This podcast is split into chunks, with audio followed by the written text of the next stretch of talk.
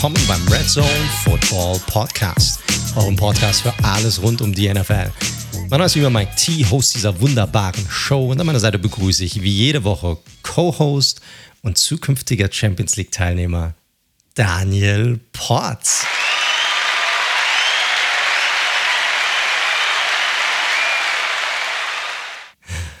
Servus Daniel.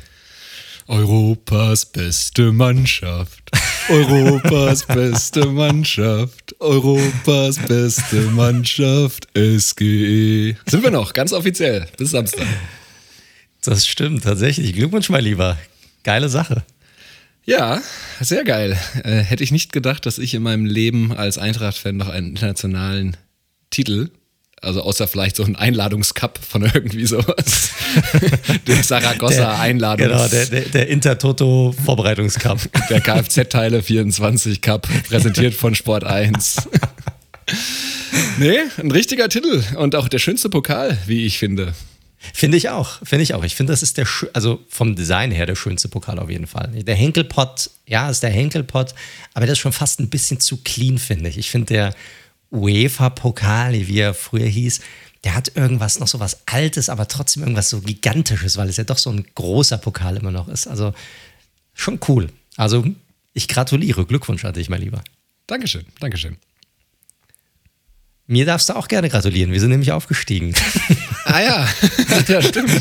Zurück, zurück, zurück. Aber das war ja für mich schon vor unserer letzten Aufnahme mehr oder weniger klar, äh, nachdem ihr dann, glaube ich, ein Auge gewonnen hattet. Von daher, ich hatte ja nie einen Zweifel, seit Ole Werder Werner da übernommen hat, dass das irgendwie schief gehen könnte. Ja, gut, zwei Tage vor, vor Schluss, als wir gegen Kiel verloren haben, das war schon nicht so geil, muss ich sagen. Also da, da hatten wir es ja dann nicht mehr in eigener Hand, weil wir so ein schlechtes Torverhältnis hatten. Aber wir haben es ja dann trotzdem noch geschafft und der HSV tatsächlich nicht mehr. Das kann doch nicht sein, dass sie das nicht hinbekommen haben. Da gewinnen sie schon irgendwie fünf Spiele in Folge am Ende, gewinnen noch das Hinspiel und dann kriegen sie es trotzdem nicht gebacken. Also bei allem, bei aller Rivalität, ne, und du kannst es ja als ehemaliger Hamburger bezeugen, da existiert eine tatsächlich sehr große Rivalität zwischen Werderanern und HSV-Anhängern, Anfängern. ähm, Freudscher äh, Versprecher. Äh, absolut, absolut. Ähm, fehlt natürlich so ein Nordderby. Das war schon geil dieses Jahr, muss man wieder sagen. Ne? Hat ja jetzt vier Jahre irgendwie gefehlt und das hat schon was, diese Nordderby. Da freut man sich besonders drauf. Da ist ein Knistern an dem Tag. Da will man mit der Faust durch die Wand quasi und ist dann besonders gut drauf. Und das fehlt dann halt jetzt nächstes Jahr wieder. Aber besser die als wir. Deshalb. Fair. Fair. Ich habe ja jetzt, Kickers Offenbach hat sich jetzt ja mal wieder für den DFB-Pokal qualifiziert. Jetzt hoffe ich, dass es das. Duell vielleicht endlich mal nach 18 oh Jahren Gott, wieder geben Gott, Oh Gott, bitte nicht, da, da brennt Frankfurt. Wahrscheinlich. Wahrscheinlich. Ja, könnte sein. Sonst alles gut bei dir? Sonst alles tutubene. Ich schwebe quasi auf dem, auf der Wolke jetzt noch weiter, hab mir, wie das dann so ist, jegliche Scheißsendung, YouTube-Video, Artikel, alles an ja, Content normal. konsumiert, was damit normal. zu tun hat. Äh, hatte auch tatsächlich bei dem einen oder anderen Ding nochmal eine Träne in den Augen. Ich würde ja, ich, oh, also ich habe noch nie wegen äh, einem Abstieg oder sowas, hatte ich auch schon ein paar erlebt, äh, geweint, aber da gab es so Momente, da hat meine Freundin auch immer mich so ein bisschen angeschaut, was los ist. Äh, war schön, war schön.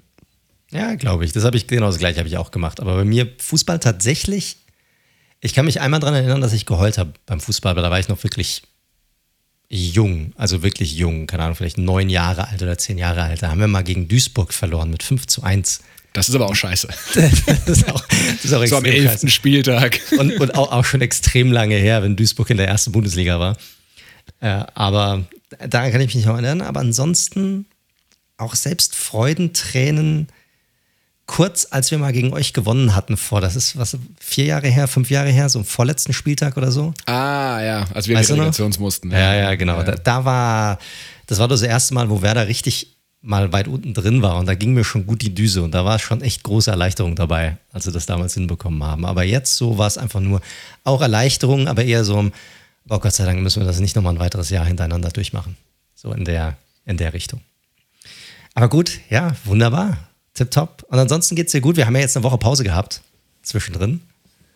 wie gesagt, bei mir äh, alles gut. Bei dir, Family, alle gesund und munter. ja, Family habe ich eine Story für dich, mein Lieber. Der Albtraum eines jeden Vaters, der mir heute Abend ent, quasi entgegengesprungen ist. Ich habe ja für die, die es noch nicht wissen oder die vielleicht jetzt noch zuhören oder es nicht mitbekommen, ich habe Kinder. Also ich bin derjenige von uns beiden, der, deshalb nehmen wir auch immer abends auf, ne, damit die Kinder schon im Bett sind, damit uns niemand stört, damit kein Geschrei im Hintergrund ist. Und äh, ich habe, also wunderbar, top, ich habe eine Tochter und ich habe einen Sohn. Also es ist schön, man kriegt so beides mit. Ne? Die Tochter ist älter, frisch gebackene, sechs Jahre alt ist sie jetzt. Und meine Frau kommt vor, das ist jetzt vielleicht gerade mal eine Stunde her, kommt zu mir, meint so, mit äh, weit aufgerissenen Augen, meint so, ich glaube, unsere Tochter ist aufgeklärt. so, Aber in einem YouTube-Video, oder? Nein, nein, nein, um Gottes Willen. Die hat, was ist so schlimm, Mann? Und ich meine, da machst du dir echt, also gut, sechs Jahre ist halt ein bisschen früh, finde ich zumindest. Aber, aber irgendwann, ich meine, geht es ja trotzdem los. Okay, wo kommen die Babys her und so weiter? Und ich meine, was, was, was erzählst du da? Aber die hört halt, die hört sau viele ähm, Hörbücher, so Bibi und Tina und den ganzen Kram so. Und die hat noch, wir haben noch von vor, keine Ahnung, fünf, sechs Jahren, da hat irgendwie mein Schwiegervater mal bei irgendeiner so Promo so ein altes Amazon Fire Pad oder irgendwie sowas äh, bekommen ähm, und hat das uns dann einfach mal mitgegeben. Und das wurde dann über die Jahre hinweg, wo das dann irgendwann so, so das Tablet, was dann so meine Tochter hat, mit der sie dann ich sag mal, abends zum Einschlafen Hörbücher hören kann und dann kann sie sich mal mittags oder so, kann sich da mal was, was anmachen und da nebenbei bastelt sie dann oder spielt oder was auch immer. So, wie, wie, wie früher, früher, keine Ahnung, die drei Fragezeichen oder TKKG oder was auch immer da gehört haben. Und ähm, ich, ich kenne mich mit diesem scheiß Kindle-Ding da oder wie wir feiern, ich kenne mich damit nicht aus. So, und dann keine Ahnung, was man da einstellt. Und dann denke ich, ja gut, bist ein guter Vater, du guckst halt einfach mal drauf, nicht, dass da irgendwas dabei ist, was er sich dann vielleicht irgendwie anhört, was dann unangemessen sein könnte. Fifty Shades of Grey, oder? Dann, und dann, dann, dann, guckst du, dann guckst du so drüber, ne? Und du hast halt immer, weißt du, diese ganzen Bibi und Tina und alles, was, was du da hörst und den ganzen Kram. Die haben ja immer diese, weißt du, wie wir unsere kleinen Albumcover machen, haben die ja auch diese, diese Episodencover. Und die sind ja alle so in diesem Stil, das so leicht auch gezeichnet und, und, und äh, so Geschichten. Und da guckst du mal, was war da eigentlich so mal dabei, was hatte sich so angehört, und dann guckst du mal drüber und guckst, dass da nicht irgendwie was dabei ist, was da, was irgendwie ins Auge ähm, äh, scheint, dass es irgendwie äh, für Erwachsene ist. Und äh, ja, auf einmal kommt meine Frau zu mir, meint so, hör dir das mal an. Und ich, ich, ich gucke mir das an, es hat so, so ein normales Cover, auch irgendwie so total so gezeichnet, so, so, so eine kindliche Art. Und dann erzählt einfach irgendwie so ein kleines Kind, weißt du, so Kinder, die so miteinander dann, dann, dann so reden und die reden dann irgendwie über, was so Mamis und Papis dann so machen. Und dann eine, meinst du das eine kleine Mädchen im Hörbuch? Nein, das nennt man Bumsen. ja, gut. Oh Mann.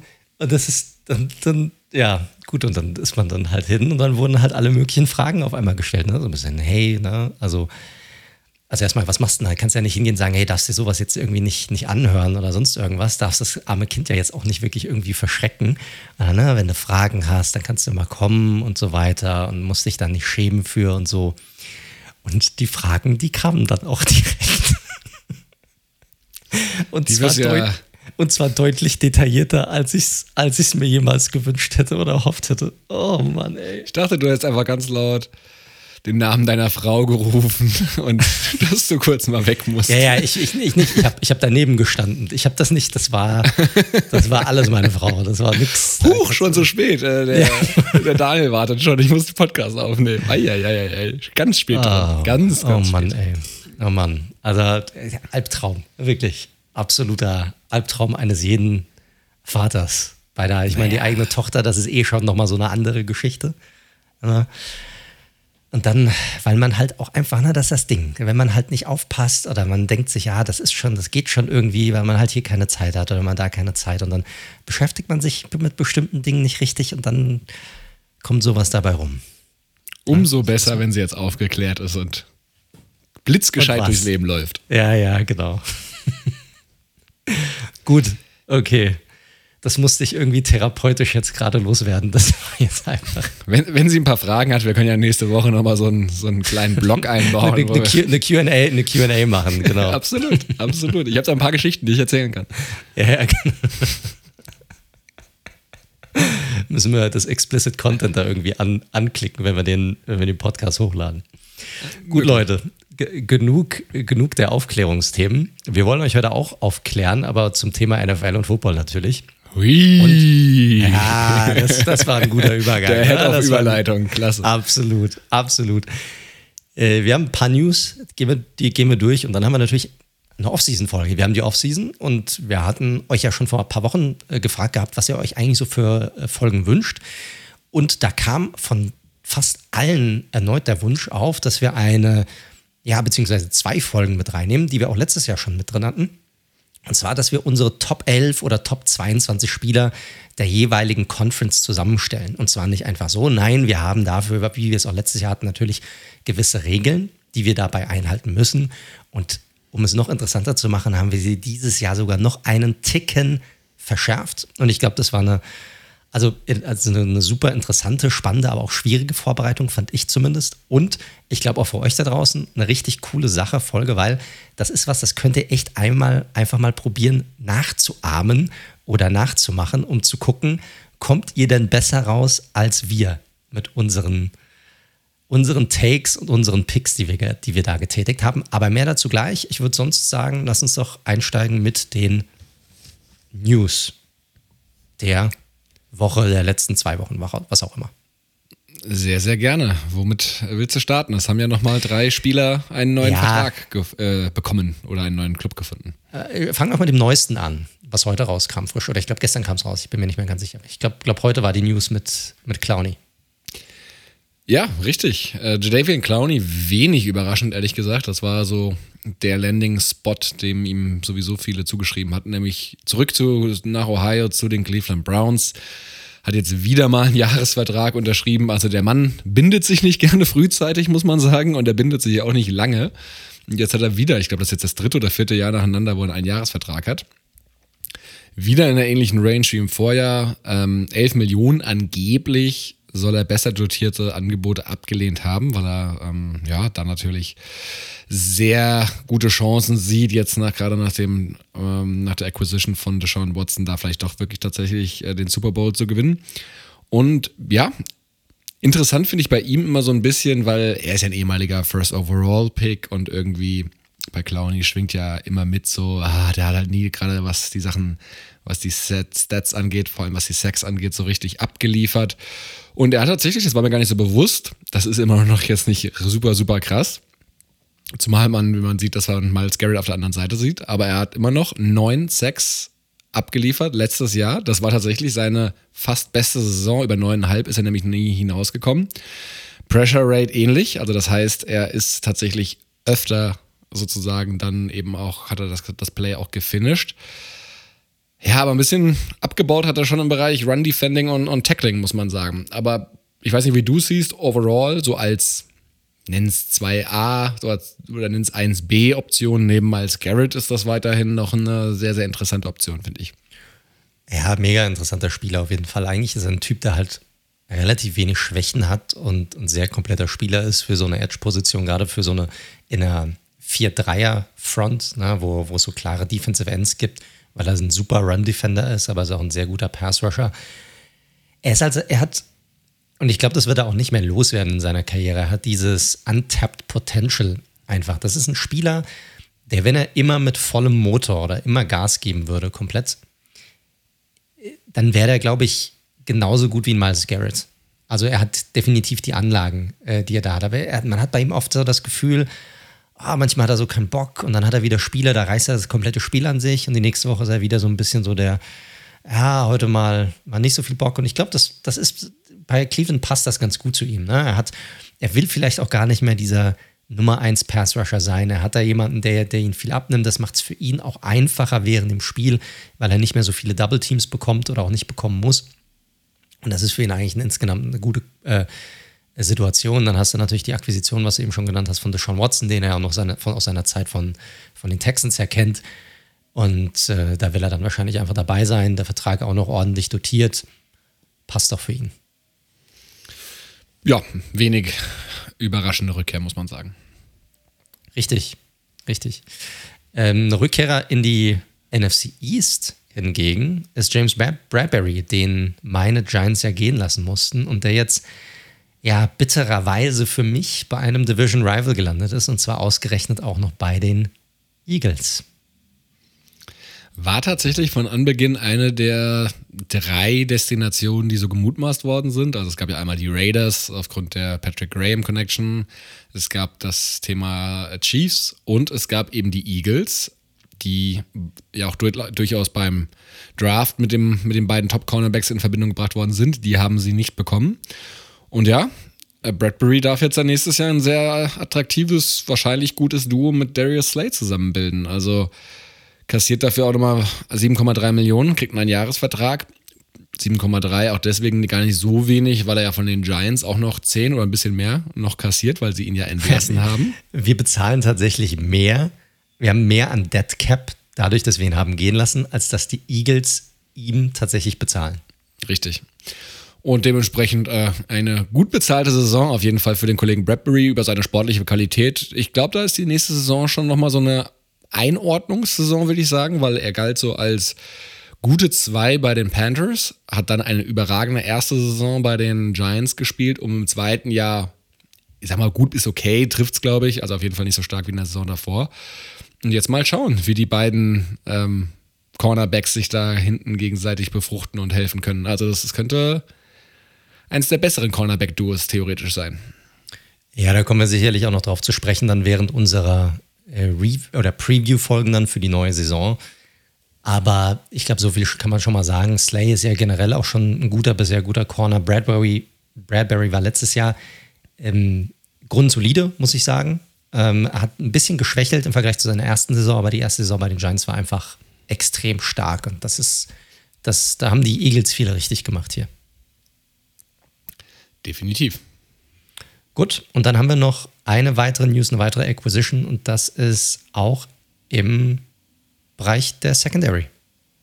Ja, ähm, Kyle Fuller, ein Name, der so ein bisschen an Glanz verloren hat, würde ich mal sagen, so die letzten anderthalb Jahre, lang Jahre.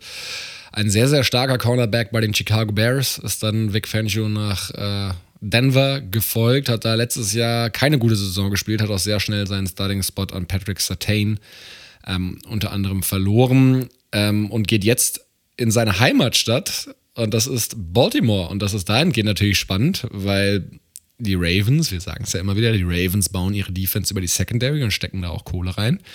Ist jetzt noch nicht klar, wie viel Fuller kassieren wird, aber sie haben ja schon mit Marlon Humphrey und Marcus Peters durchaus zwei sehr gute Outside Cornerbacks.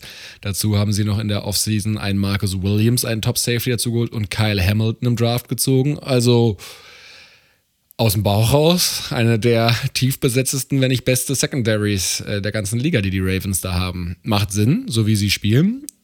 Das und ich will jetzt auch diese Kyle Fuller Verpflichtung nicht zu hoch hängen, aber so jemanden für die Rotation noch dazu zu holen, das ist äh, nett, muss man sagen.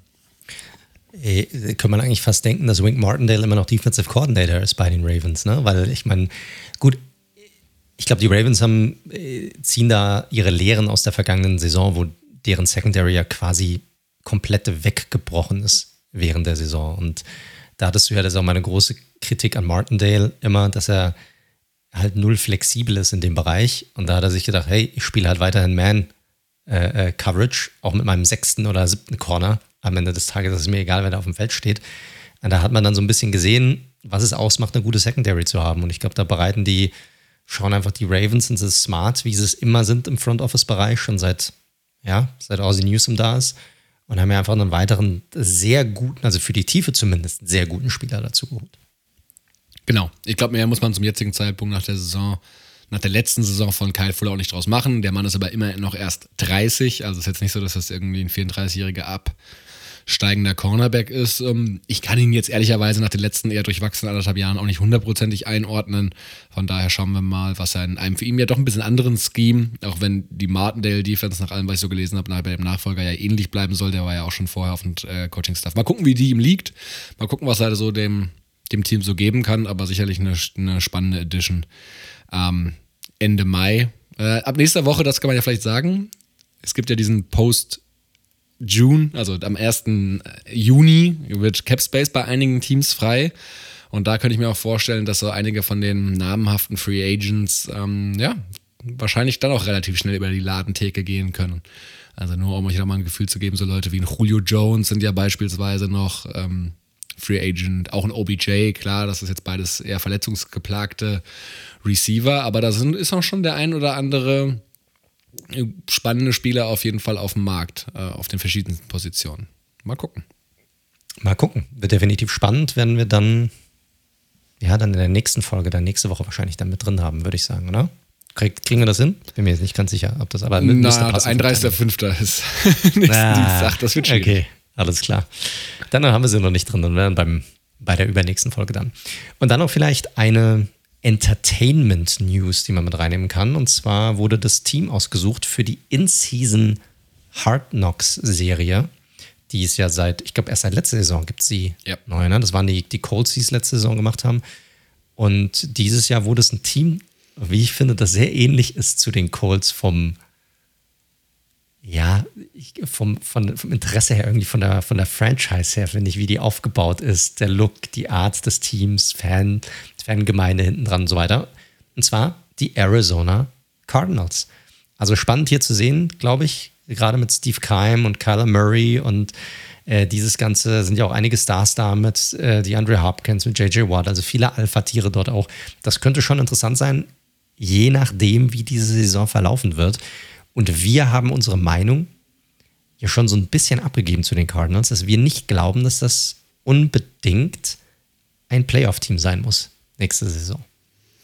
Korrekt. Spannend. Also zur Einordnung, es gibt weiterhin einmal Hard Knocks vor der Saison aus äh, dem Trainingscamp mit der Preseason etc. Das werden dieses Jahr die Lions sein.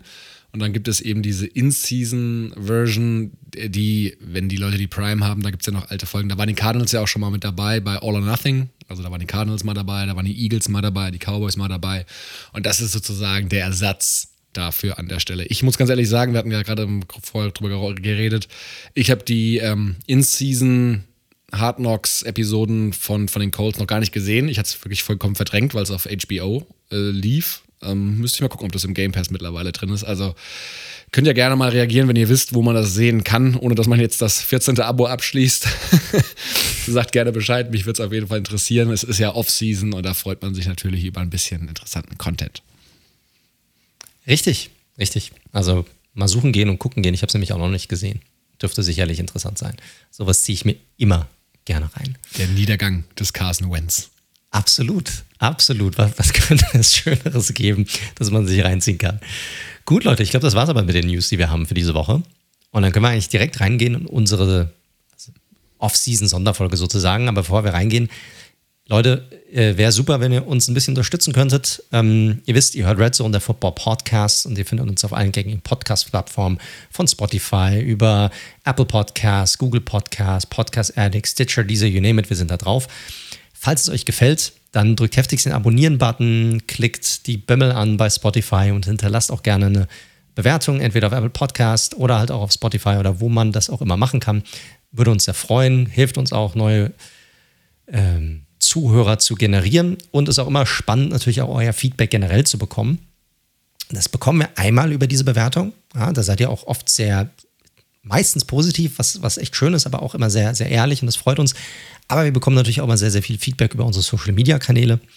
Und äh, wenn ihr uns dort auch Feedback geben wollt, wenn ihr Fragen habt zur Show, Fragen habt zur NFL generell oder einfach mal Hallo sagen möchtet oder ja, sonst irgendwie ja, Feedback geben möchtet, dann könnt ihr das am besten über unsere Social Media Kanäle tun. Und zwar findet ihr uns entweder auf Twitter unter dem Handle at redzone underscore live oder auch gerne auf Instagram unter dem Handle at redzone.live. So, so, Spotify, wie gesagt, sehr, sehr gerne. Das sieht man ja ganz genau, wie viele Bewertungen wir da haben. Und das ist immer noch ein absoluter Bruchteil derer, die uns hören. Das kann man durchaus sagen. Und es hilft uns tatsächlich sehr, in die Vorschläge reinzukommen von den Leuten. Das dauert wirklich eine Sekunde, uns da eine ganz charmante 5-Sterne-Bewertung zu geben. Von daher. Aber mindestens. Mindestens, aber auch höchstens. Mehr müsst ihr nicht Richtig, machen. korrekt. Kostet nichts. Also wenn ihr uns über Spotify hört, wär, hört. wenn ihr uns über Spotify hört, wäre das wirklich klasse, wenn ihr es noch nicht gemacht habt, wenn ihr es nachholen könntet. Es ist wirklich easy für euch und cool für uns. Genau. Also wenn ihr uns unterstützen wollt, das ist ein gängiger und ein absolut helfender Weg. Und dann würde ich sagen, lass uns einsteigen. Und zwar diese Woche. Wir machen die unsere Top, eigentlich sind es Top 23, weil wir machen ja nicht nur Spieler, sondern wir nehmen auch den Head Coach dieses Teams dazu. Und wir hatten diese zwei Episoden letztes Jahr schon, ne, wo wir gesagt haben, okay, wir wählen die, die Top 22 Spieler aus aus der jeweiligen Conference. Also eine Folge AFC, eine Folge NFC. Diese Woche ist erstmal die AFC dran. Und wir hatten auch letztes Jahr schon einige Restrictions, aber als wir uns das im Vorfeld nochmal angeguckt haben, haben wir auch schon gesagt, ja, das war nicht so easy, aber wir haben uns das trotzdem eigentlich ganz schön einfach gemacht und haben deshalb gesagt, lass uns das Ganze nochmal ein bisschen tweaken, um es noch bisschen, noch eine größere Challenge zu machen.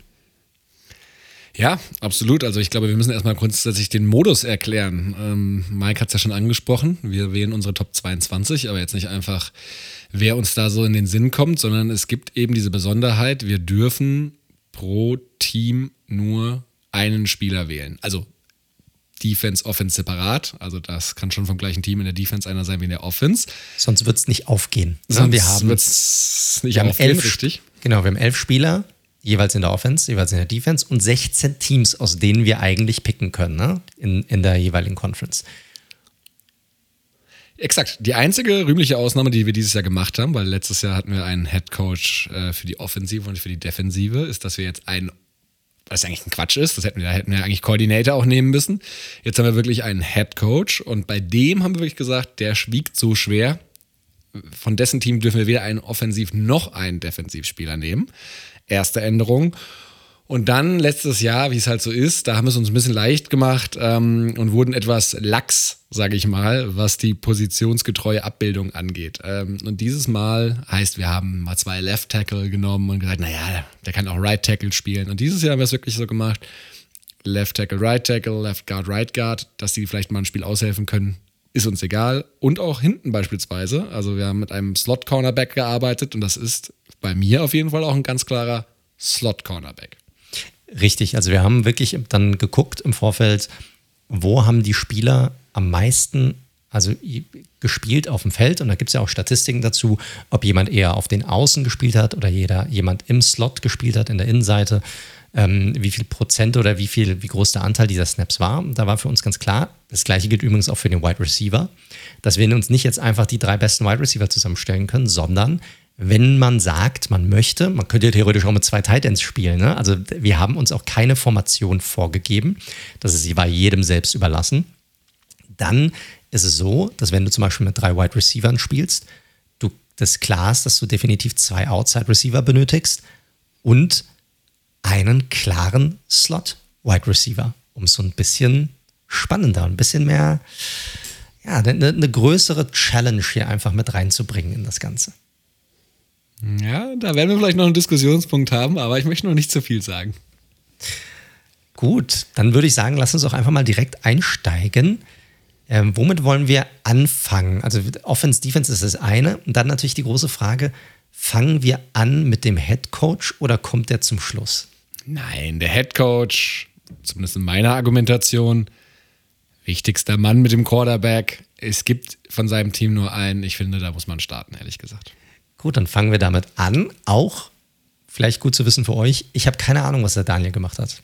Also ich kenne seine. Es könnte jetzt dummerweise so laufen, dass wir vielleicht exakt die gleichen Teams haben. Gehe aber tatsächlich nicht davon aus. Nein. Und vielleicht euch einmal ganz vorne weg.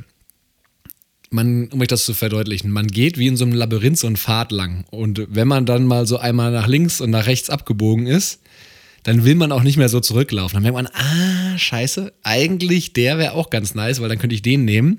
Man ist oft an dieser Situation und Mike hat es vorhin gesagt, macht das gerne mal für euch zu Hause. Das ist so eine Übung, die man, kann man sehr in die Länge ziehen oder sehr kurz gestalten, aber es ist ganz, ganz spannend, wie man am Ende landet. Ich habe es so halb schon so ein bisschen angedeutet, ähm, in welche Richtung ich gehen möchte und ich habe es mir tatsächlich einigermaßen schwer gemacht, weil ich komme daher Head Coach, wie gesagt, für mich die wichtigste Position, die wir heute vergeben müssen, mit eben dem, dem Quarterback zusammen. Und gleichermaßen finde ich, oder das ist ja ganz klar der Trend, dass wir in eine, eine Offensivliga und eine Passing-Liga mittlerweile sind. Das war beispielsweise, das kann ich jetzt schon sagen, der Grund, warum ich nicht den Go-Trainer Bill Belichick genommen habe, der mir tatsächlich dann relativ viele Spieler noch offen gelassen hätte. Ich habe mich von vornherein sehr selbst eingeschränkt, indem ich Andy Reid als Head Coach genommen habe. Hm. Wodurch natürlich sowohl offensiv ein Patrick Mahomes wegfällt, als auch defensiv ein Chris Jones beispielsweise. Wir werden jetzt nicht stundenlang zu den jeweiligen Personen referieren, ihr kennt sie alle selbst, aber wie gesagt, Head Coach ist so, so wichtig und deswegen opfere ich so viele Spieler. Andy Reid seit 99 Head Coach in der Liga, 63 Prozent der Spiele gewonnen, absoluter Topwert, war sowohl mit den Eagles als auch mit den Chiefs viermal nacheinander im Championship Game, hat seinen Super Bowl ja mittlerweile auch äh, gewonnen, ist für mich das offensive Mastermind, mit dem du aktuell und künftig in der NFL gewinnen wirst. Und nette kleine Geschichte, noch Randanekdote es sind so viele, er ist auch so ein starker Mentor, es sind so viele starke Coaches aus seinem Coaching-Tree hervorgegangen. Also es war mir selbst alles gar nicht mehr so bewusst, aber von Leuten wie Todd Bowles, Doug Peterson, McDermott, John Harbaugh, alle mal unter ihm gespielt und das war jetzt nur eine Auswahl, da sind noch zwei, drei weitere renommierte Namen dabei. Andy Reid für mich aktuell der beste Head Coach äh, in der Liga und deswegen opfere ich, ja, besetze ich ihn hier und opfere sehr viele gute Spieler, die ich hätte nehmen können du sagst es ja gerade, das bedeutet, ein Patrick Mahomes, ein Travis Kelsey zum Beispiel oder ein Chris Jones, die werden alle nicht beim Daniel in seinen Top 22 sozusagen drin sein. Weil darf er nicht. So. Ich kann die Auswahl aber komplett nachvollziehen, weil Andy Reid nicht nur jetzt und in Zukunft, sondern Andy Reid ist seit 30 Jahren eigentlich einer der größten offensiven Masterminds in der, in der NFL. Das war schon immer war immer auf der falschen Seite für mich, weil er sehr, sehr lange einfach bei den Eagles war und äh, hat meine Giants da sehr, sehr, sehr, sehr lange Zeit geärgert. Und ähm, egal, wo er hingegangen ist, er hat immer Erfolg gehabt. Und gerade seine Offensiven waren immer so stark und deshalb kann ich das komplett nachvollziehen. Er ist dazu noch ein, ein sympathischer Typ, deshalb macht, macht komplett Sinn. Ich hab, bin in eine andere Richtung gegangen. surprise, surprise. Ich habe aber auch nicht den Gold genommen. Ah. Ich habe auch nicht Balance-Check genommen. Das hat sich aber bei mir so ergeben. Also ich bin nicht so vorgegangen. Für mich, ich habe hab tatsächlich beim Quarterback angefangen und habe gesagt, das ist für mich das Allerwichtigste. Und dann habe ich geguckt, welche Spielerpositionen und dann bin ich irgendwo da gelandet, wo ich gesagt habe, okay, zwischen den zwei, drei Headcoaches entscheidet es sich. Und dann bin ich immer so ein bisschen durchgegangen und ich sage, okay, das ist der, den ich jetzt zur Seite nehme und das sind die Spieler, auf die ich jetzt verzichte. Und bei mir ist das am Ende des Tages Mike Tomlin geworden von den Pittsburgh Steelers. Ich wusste es, ich wusste es. Du musst auch keinen Spieler opfern, ne? Offensiv zumindest. Offensiv nicht, aber defensiv definitiv. Ja. Also einen, vielleicht sogar zwei, die, die man hier hätte opfern können. Kommen wir nachher sicherlich auch nochmal dazu. Ja, ich mag Tomlin, ich mag, wisst ihr mittlerweile, ne? Also ich mag diese Art von Coach, dieser übersehende CEO-Type von Coach.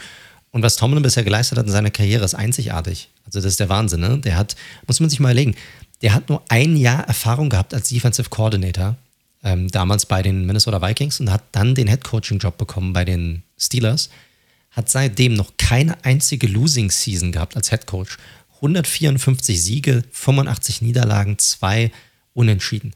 Hat den Super Bowl in 2008 gewonnen, seitdem nicht mehr, aber in neun von 15 Saisons hat er die Playoffs erreicht ich mag sein, sein Stil, er ist autoritär, aber trotzdem irgendwie nah an den Spielern dran. Also er, er wirkt nicht so, als wäre er irgendwie, als hätte er irgendwie den Zeitgeist verpasst in, in der Hinsicht.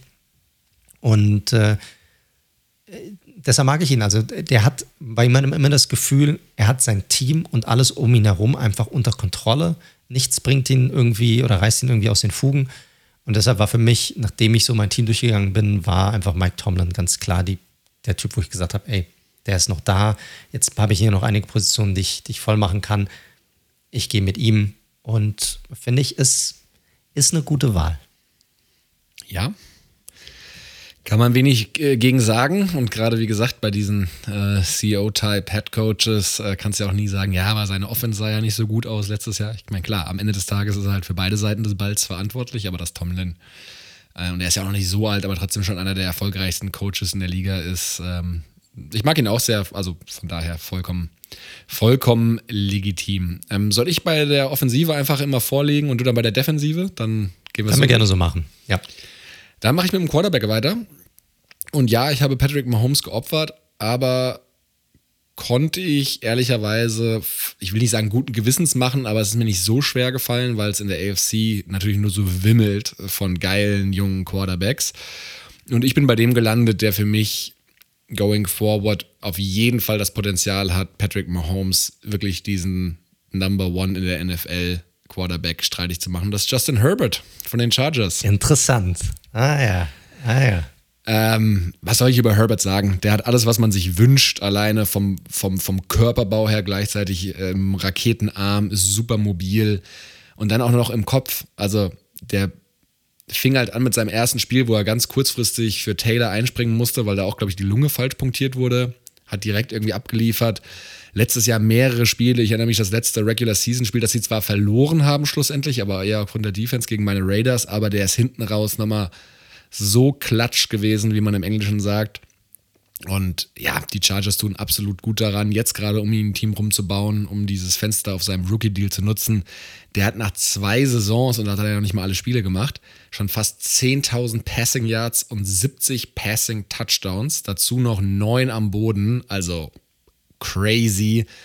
Mehrere NFL-Rekorde, was das ganze Thema angeht, hatte ganz viele große Legenden in, in den Schatten gestellt.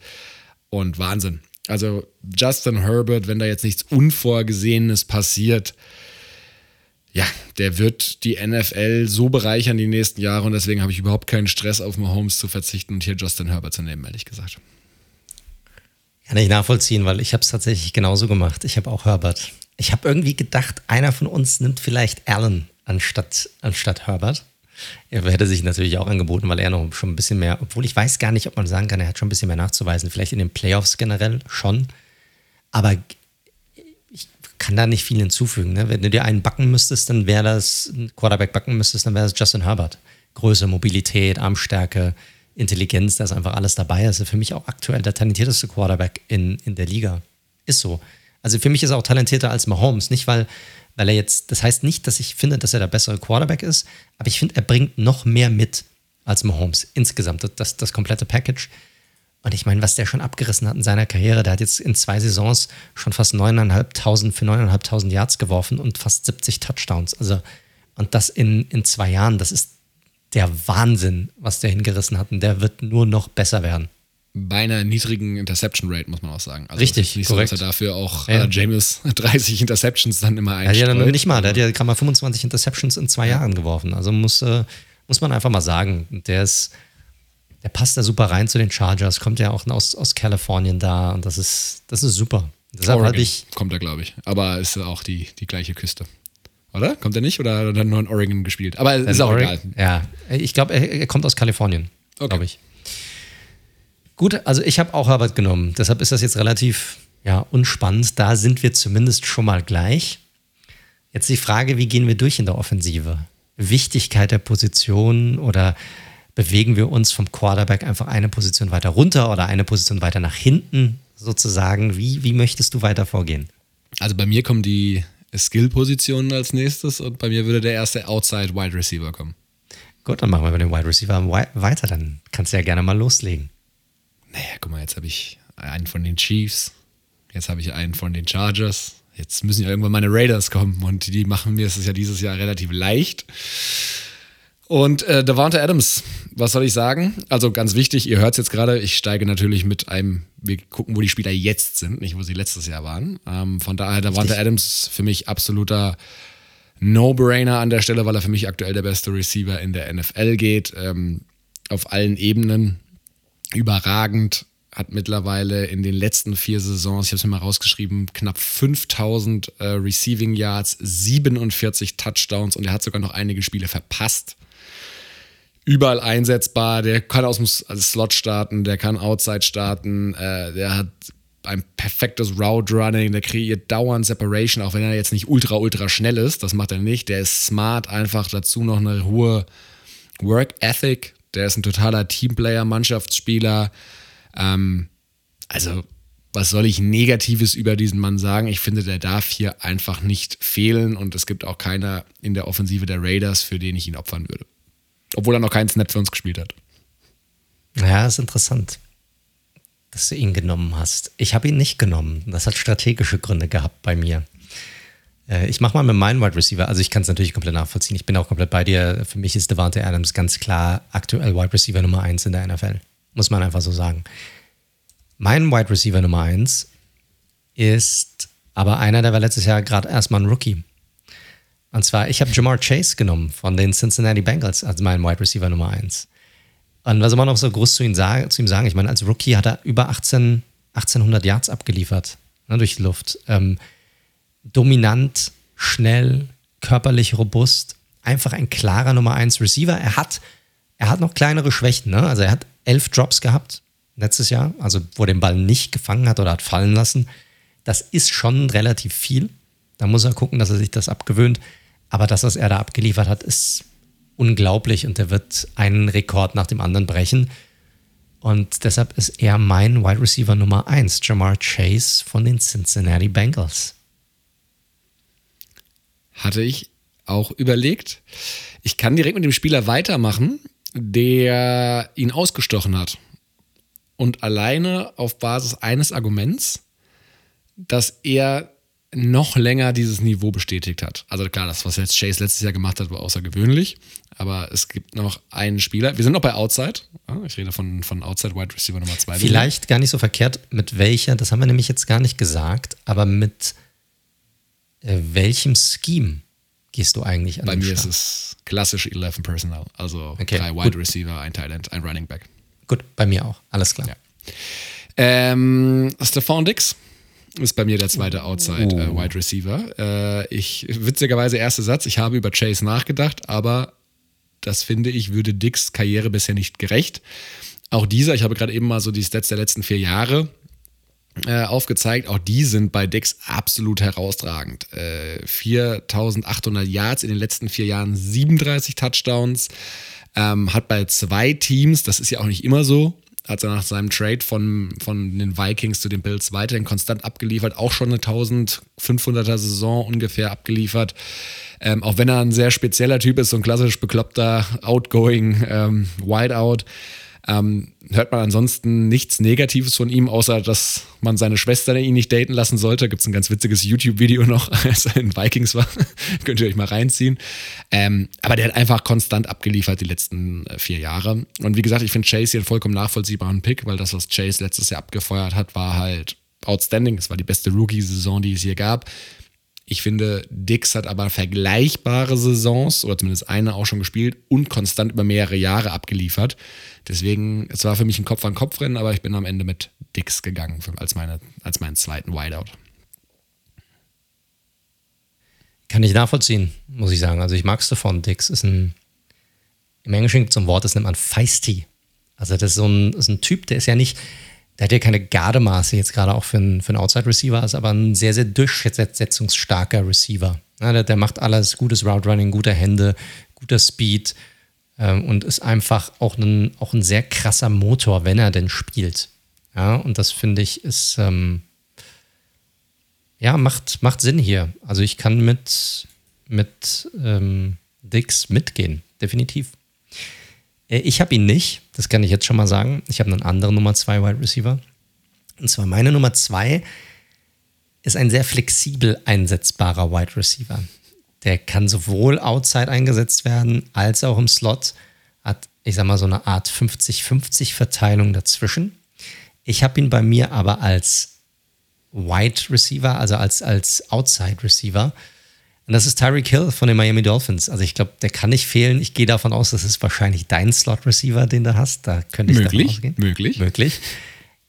Auch zu ihm kann es äh, meiner Meinung nach keine zwei Meinungen geben. Trotz seiner Größe ist er ein unglaublich kompletter Wide Receiver. Also er ist nicht nur ein Speedster, nicht nur ein guter Route Runner, er hat gute Hände, er ist, er ist ja auch ein Kraftpaket, er ist sehr, sehr durchsetzungsstark, kann auch 50-50 Bälle gewinnen, gut in der Luft. Der hat über die ersten sechs Jahre, der spielt jetzt sechs Saisons, über 7700 Receiving Yards und 61 Touchdowns. Musst du erstmal hinbekommen. Auch wenn du einen Patrick Mahomes hast als, als Quarterback. Wie gesagt, sehr, sehr flexibel. Ähm, hatte die letzten zwei Jahre, muss man sagen, auch so ein bisschen mit Drops zu kämpfen. Also das zieht sich bei mir bei den Wide Receivers so ein bisschen durch. Ich gehe auf hohes Talent und, und hohes Potenzial und, und lasse das mal bei der, äh, zur Seite. Aber man, man sollte es erwähnen. Aber ansonsten, ja, ist er, glaube ich, kann man nicht weiter nicht viel zu ihm sagen. Er ist der aktuell der bestbezahlte Wide Receiver in der NFL. Ähm, ist jetzt ja, bei den Dolphins, aber man auch erstmal sehen, wie das funktioniert mit einem Quarterback wie Tour. Aber das, was er bei den Chiefs abgeliefert hat, ist einzigartig. Und ich glaube, wenn man die Leute fragen würde auch und auch die NFL-Spieler fragen würde, wer denn nicht unbedingt der Beste, aber wer denn wahrscheinlich der gefährlichste Offensivspieler ist in der NFL, dann glaube ich, dann wäre Tyreek Hill definitiv ganz, ganz weit oben anzusehen, weil den irgendwie aufzuhalten oder den in den Griff zu bekommen, ist fast unmöglich. Und deshalb ist er mein Wide Receiver Nummer zwei. Daran kann ich ja perfekt anknüpfen. Er ist nämlich mein Speedy Slot Receiver. Äh, ich habe es mir nicht gleich gemacht. Ich habe dann erst einmal in die Daten bei PFF reinschauen müssen, aber seine Rolle ist tatsächlich, also um euch da mal ein Gefühl zu geben, da steht tatsächlich die prozentuale Anzahl der Snaps, wo er wo gespielt hat. 2017 hat er wirklich nur 35 Prozent im Slot gespielt und das wurde dann wirklich immer mehr die letzten Jahre. 43 Prozent, 52 Prozent, 2020 58 Prozent im Slot und letztes Jahr auch 53 Prozent im Slot. Der ist natürlich komplett flexibel ansetzbar. Der hat auch knapp, ich glaube, 10 Carries gehabt. Der wird halt auch für so Jet, Jet Sweeps, Endarounds irgendwie eingesetzt. Du hast das richtige Stichwort schon angesprochen. Das eine ist Speed, das andere ist eben Flexibilität und die Offense, und deswegen bin ich sehr gespannt, wie die Chiefs dieses Jahr spielen werden, auch wenn sie, glaube ich, durchaus gute, fähige Receiver dazugeholt haben. Aber ein Tyreek Hill lässt einen DC, einen defensiven Gameplan ganz anders gestalten, weil du ihn auf so vielen Ebenen mitdenken musst.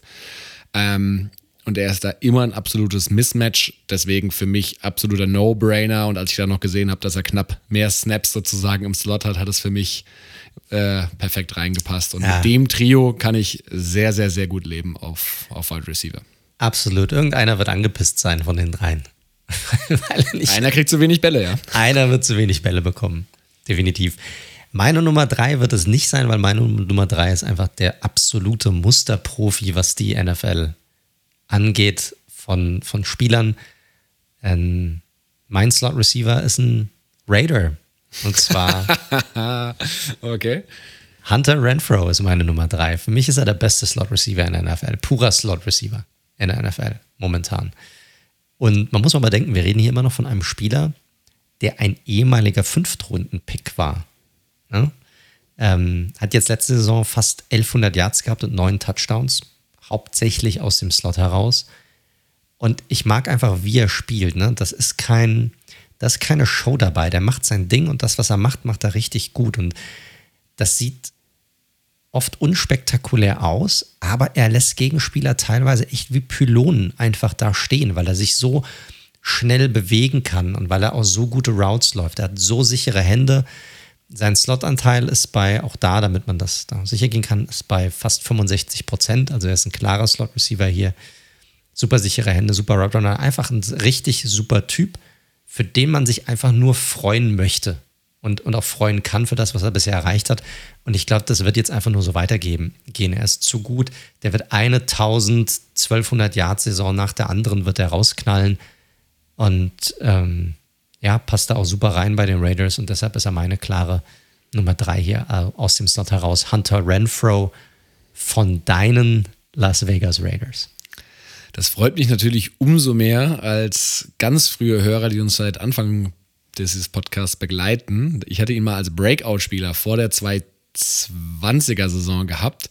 Und äh, du hattest damals noch in die ganzen Klischees, ach, dieser Versicherungsvertreter und was weiß ich was, weil er halt so aussieht, mit eingestimmt. Deswegen freut es mich natürlich umso mehr, dass du ihn drin hast. Ich bin gespannt, wie sie die Targets nächstes Jahr verteilen, weil letztes Jahr war natürlich eine besondere Situation, als dann Rux weg war und dann Waller weg war. Deswegen war er dann logischerweise irgendwann die Number One. Jetzt mit einem hoffentlich fitten Waller und eben einem Davante Adams bin ich mal sehr, sehr gespannt, wie sie da die Targets verteilen werden. Aber das ist natürlich eine absolute Luxussituation. Die Raiders werden ihm auch, was man so liest, sehr bald seinen Vertrag verlängern, damit er in Nevada bleibt. Gut, ich glaube, damit haben wir dann die Wide Receiver allerdings durch. Äh, womit wollen wir weitermachen? Running Back oder Tight End? Äh, bei mir kommt Tight End als nächstes. Dann hau ihn raus. Ja, da könnte ich mir jetzt vorstellen, wobei du hast noch keinen Chiefs-Spieler, ne? Also sonst, also ich habe Mark Andrews. Äh, für mich ist er relativ einfach. Ent, durch Andy Reid geht natürlich Travis Kelsey nicht und durch äh, Davante Adams geht bei mir Darren Waller nicht. Und Andrews hatte letztes Jahr auch eine bessere Saison als Waller, muss man ganz klar sagen. Deswegen einfach mal die Zahlen zu Mark Andrews. Leichtes Down-Year 2020, letztes Jahr wieder voll zurück als Tight End. 1360 Yards an neun Touchdowns, damit ganz klar der Go-To-Guy für Lamar. Ähm, wie gesagt, 2020 auch schon wieder richtig äh, richtig, oder 2019 auch richtig am Start gewesen. Dazu hat er sich auch in seiner Blocking Grade äh, verbessert. Das wird ja ganz gerne mal so weggelassen bei Titans irgendwie. Das ist aber auch ein sehr wichtiges Ding. Ähm, ja, und was soll ich noch mehr sagen? Es ist für mich an der Stelle ein absoluter No-Brainer, ähm, dass ich hier mit Andrews gehe. Jetzt wird es schon interessant, ne? weil jetzt fängt so langsam an, wo hat wer von uns beiden das Hauptaugenmerk beim Roster-Building gelegt. Na, was ist wichtiger? Und da sehe ich ja jetzt schon, dass bei dir die Skillspieler gerade das sind, was deinen Roster sozusagen antreibt. Ich kann dir jetzt schon mal sagen, bevor wir da hinkommen, habe von der Line her, also von innen her aufgebaut. Und deshalb habe ich auch mit der Line angefangen, als ich mein Team zusammengestellt habe. Also ich bin hin und habe Quarterback ausgewählt und dann war meine nächste Position der Left Tackle und dann war meine Position darauf der, der Right Tackle und dann habe ich meine Line zusammengestellt und dann habe ich geguckt, was ist noch übrig geblieben sozusagen. Und habe mich daran abgearbeitet. Deshalb, wenn ich jetzt zu meinem Titan komme, meiner ist etwas unspektakulärer. Hunter Henry von den New England Patriots. Große Akquisition gewesen im Vorfeld der letzten Saison und hat genauso wie sein Pendant, der von den Titans kam, Jono Smith, etwas gebraucht, um auch in New England anzukommen wurde aber hinten raus immer besser. Am Ende hat er knapp über 600 Yards gehabt und neun Touchdowns, was tatsächlich statistisch gesehen eine seiner besten Saisons war bisher in seiner Karriere.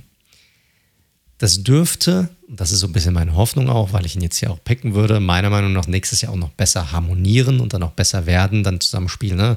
Letztes Jahr auch Mac Jones, Rookie Quarterback. Jones sollte auch nochmal einen weiteren Sprung nach vorne machen. Das ist die eine Seite der Medaille. Die andere Seite ist aber natürlich, dass man bei Hunter Henry auch immer irgendwie, er ist irgendwie auch ein Spieler, bei dem man konstant mehr erwartet, als das, was am Ende dabei rumgekommen ist, insgesamt bisher. Also er ist ein guter Tight End bisher, aber er hatte noch keine Saison, wo er irgendwie die 700 Yards Receiving erreicht hat in seiner Karriere als Tight End. Und da wartet man immer so drauf, hey, er hat doch alles und er ist, dieser, er ist ein super Athlet und so weiter. Aber so diesen ganz krassen Durchbruch, also diese Ägide, wo jetzt zum Beispiel Mark Andrews, Andrews vorgedrungen ist, dort hat er es noch nicht hingeschafft. Das muss man auch mal sagen.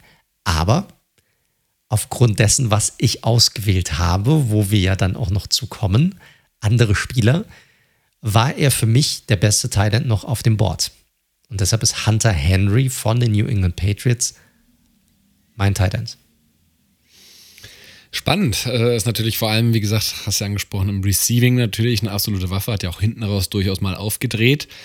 Ist halt sehr verletzungsanfällig, aber es ist eine, eine, ein spannender Ansatz auf jeden Fall, weil das so ein bisschen die Philosophien auch zeigt. Ich glaube halt, wenn du eine gute Line hast, die in sich schlüssig ist als Konstrukt, und das nehme ich für meine immer noch in Anspruch, ähm, und du dann diesen Quarterback und diese Receiving-Waffen hast, dass das die schlauste Kaderverteilung ist sozusagen, um zu gewinnen. Aber das macht es ja so spannend, dass wir dann am Ende doch wahrscheinlich sehr unterschiedliche ähm, Starting Elevens haben werden. Dann schließen wir ab mit dem Running Back, würde ich sagen, oder? Richtig. Da könnte ich mir vorstellen, dass wir Einigkeit haben. Ähm, wobei Gehe ich auch davon ich aus. Ah, okay, okay, ja. Äh, ich bin mit King Henry gegangen. Okay, so ist es, ja sehe ein Richtig. Nicken. Äh, ich glaube, letztes Jahr hattest du Chubb noch gehabt. Ja. Ich habe immer einen, eine Stat-Folge rausgeschrieben, die es, glaube ich, ganz gut beschreibt. 102, 126, 107. Was ist das? Die Average Yards per Game von Henry in den letzten drei Jahren. Absolut crazy. Das ist ja Wahnsinn, Mann. Als purer Runner der Beste der Liga, auch besser als Nick Chubb. Das muss man einfach mal sagen an der Stelle. Passcatcher gibt es sicherlich, ne, wenn man da Richtung Alvin Kamara schaut oder Christian McCaffrey, wenn sie mal fit bleiben sollten. Ist für heute aber, eh nicht relevant. Aber wird da auch nicht, ist ja nicht so, als würden die Titans das unbedingt so spielen. Verstehst Nö, du? So, also das ist immer so, ja, er ist jetzt nicht so der, der super Passcatcher, ja. Er ist aber auch nicht in so einer Offensive, wo der Running Back wirklich als Passcatcher auch genutzt wird. Muss man halt Exakt. halt auch mal dazu sagen.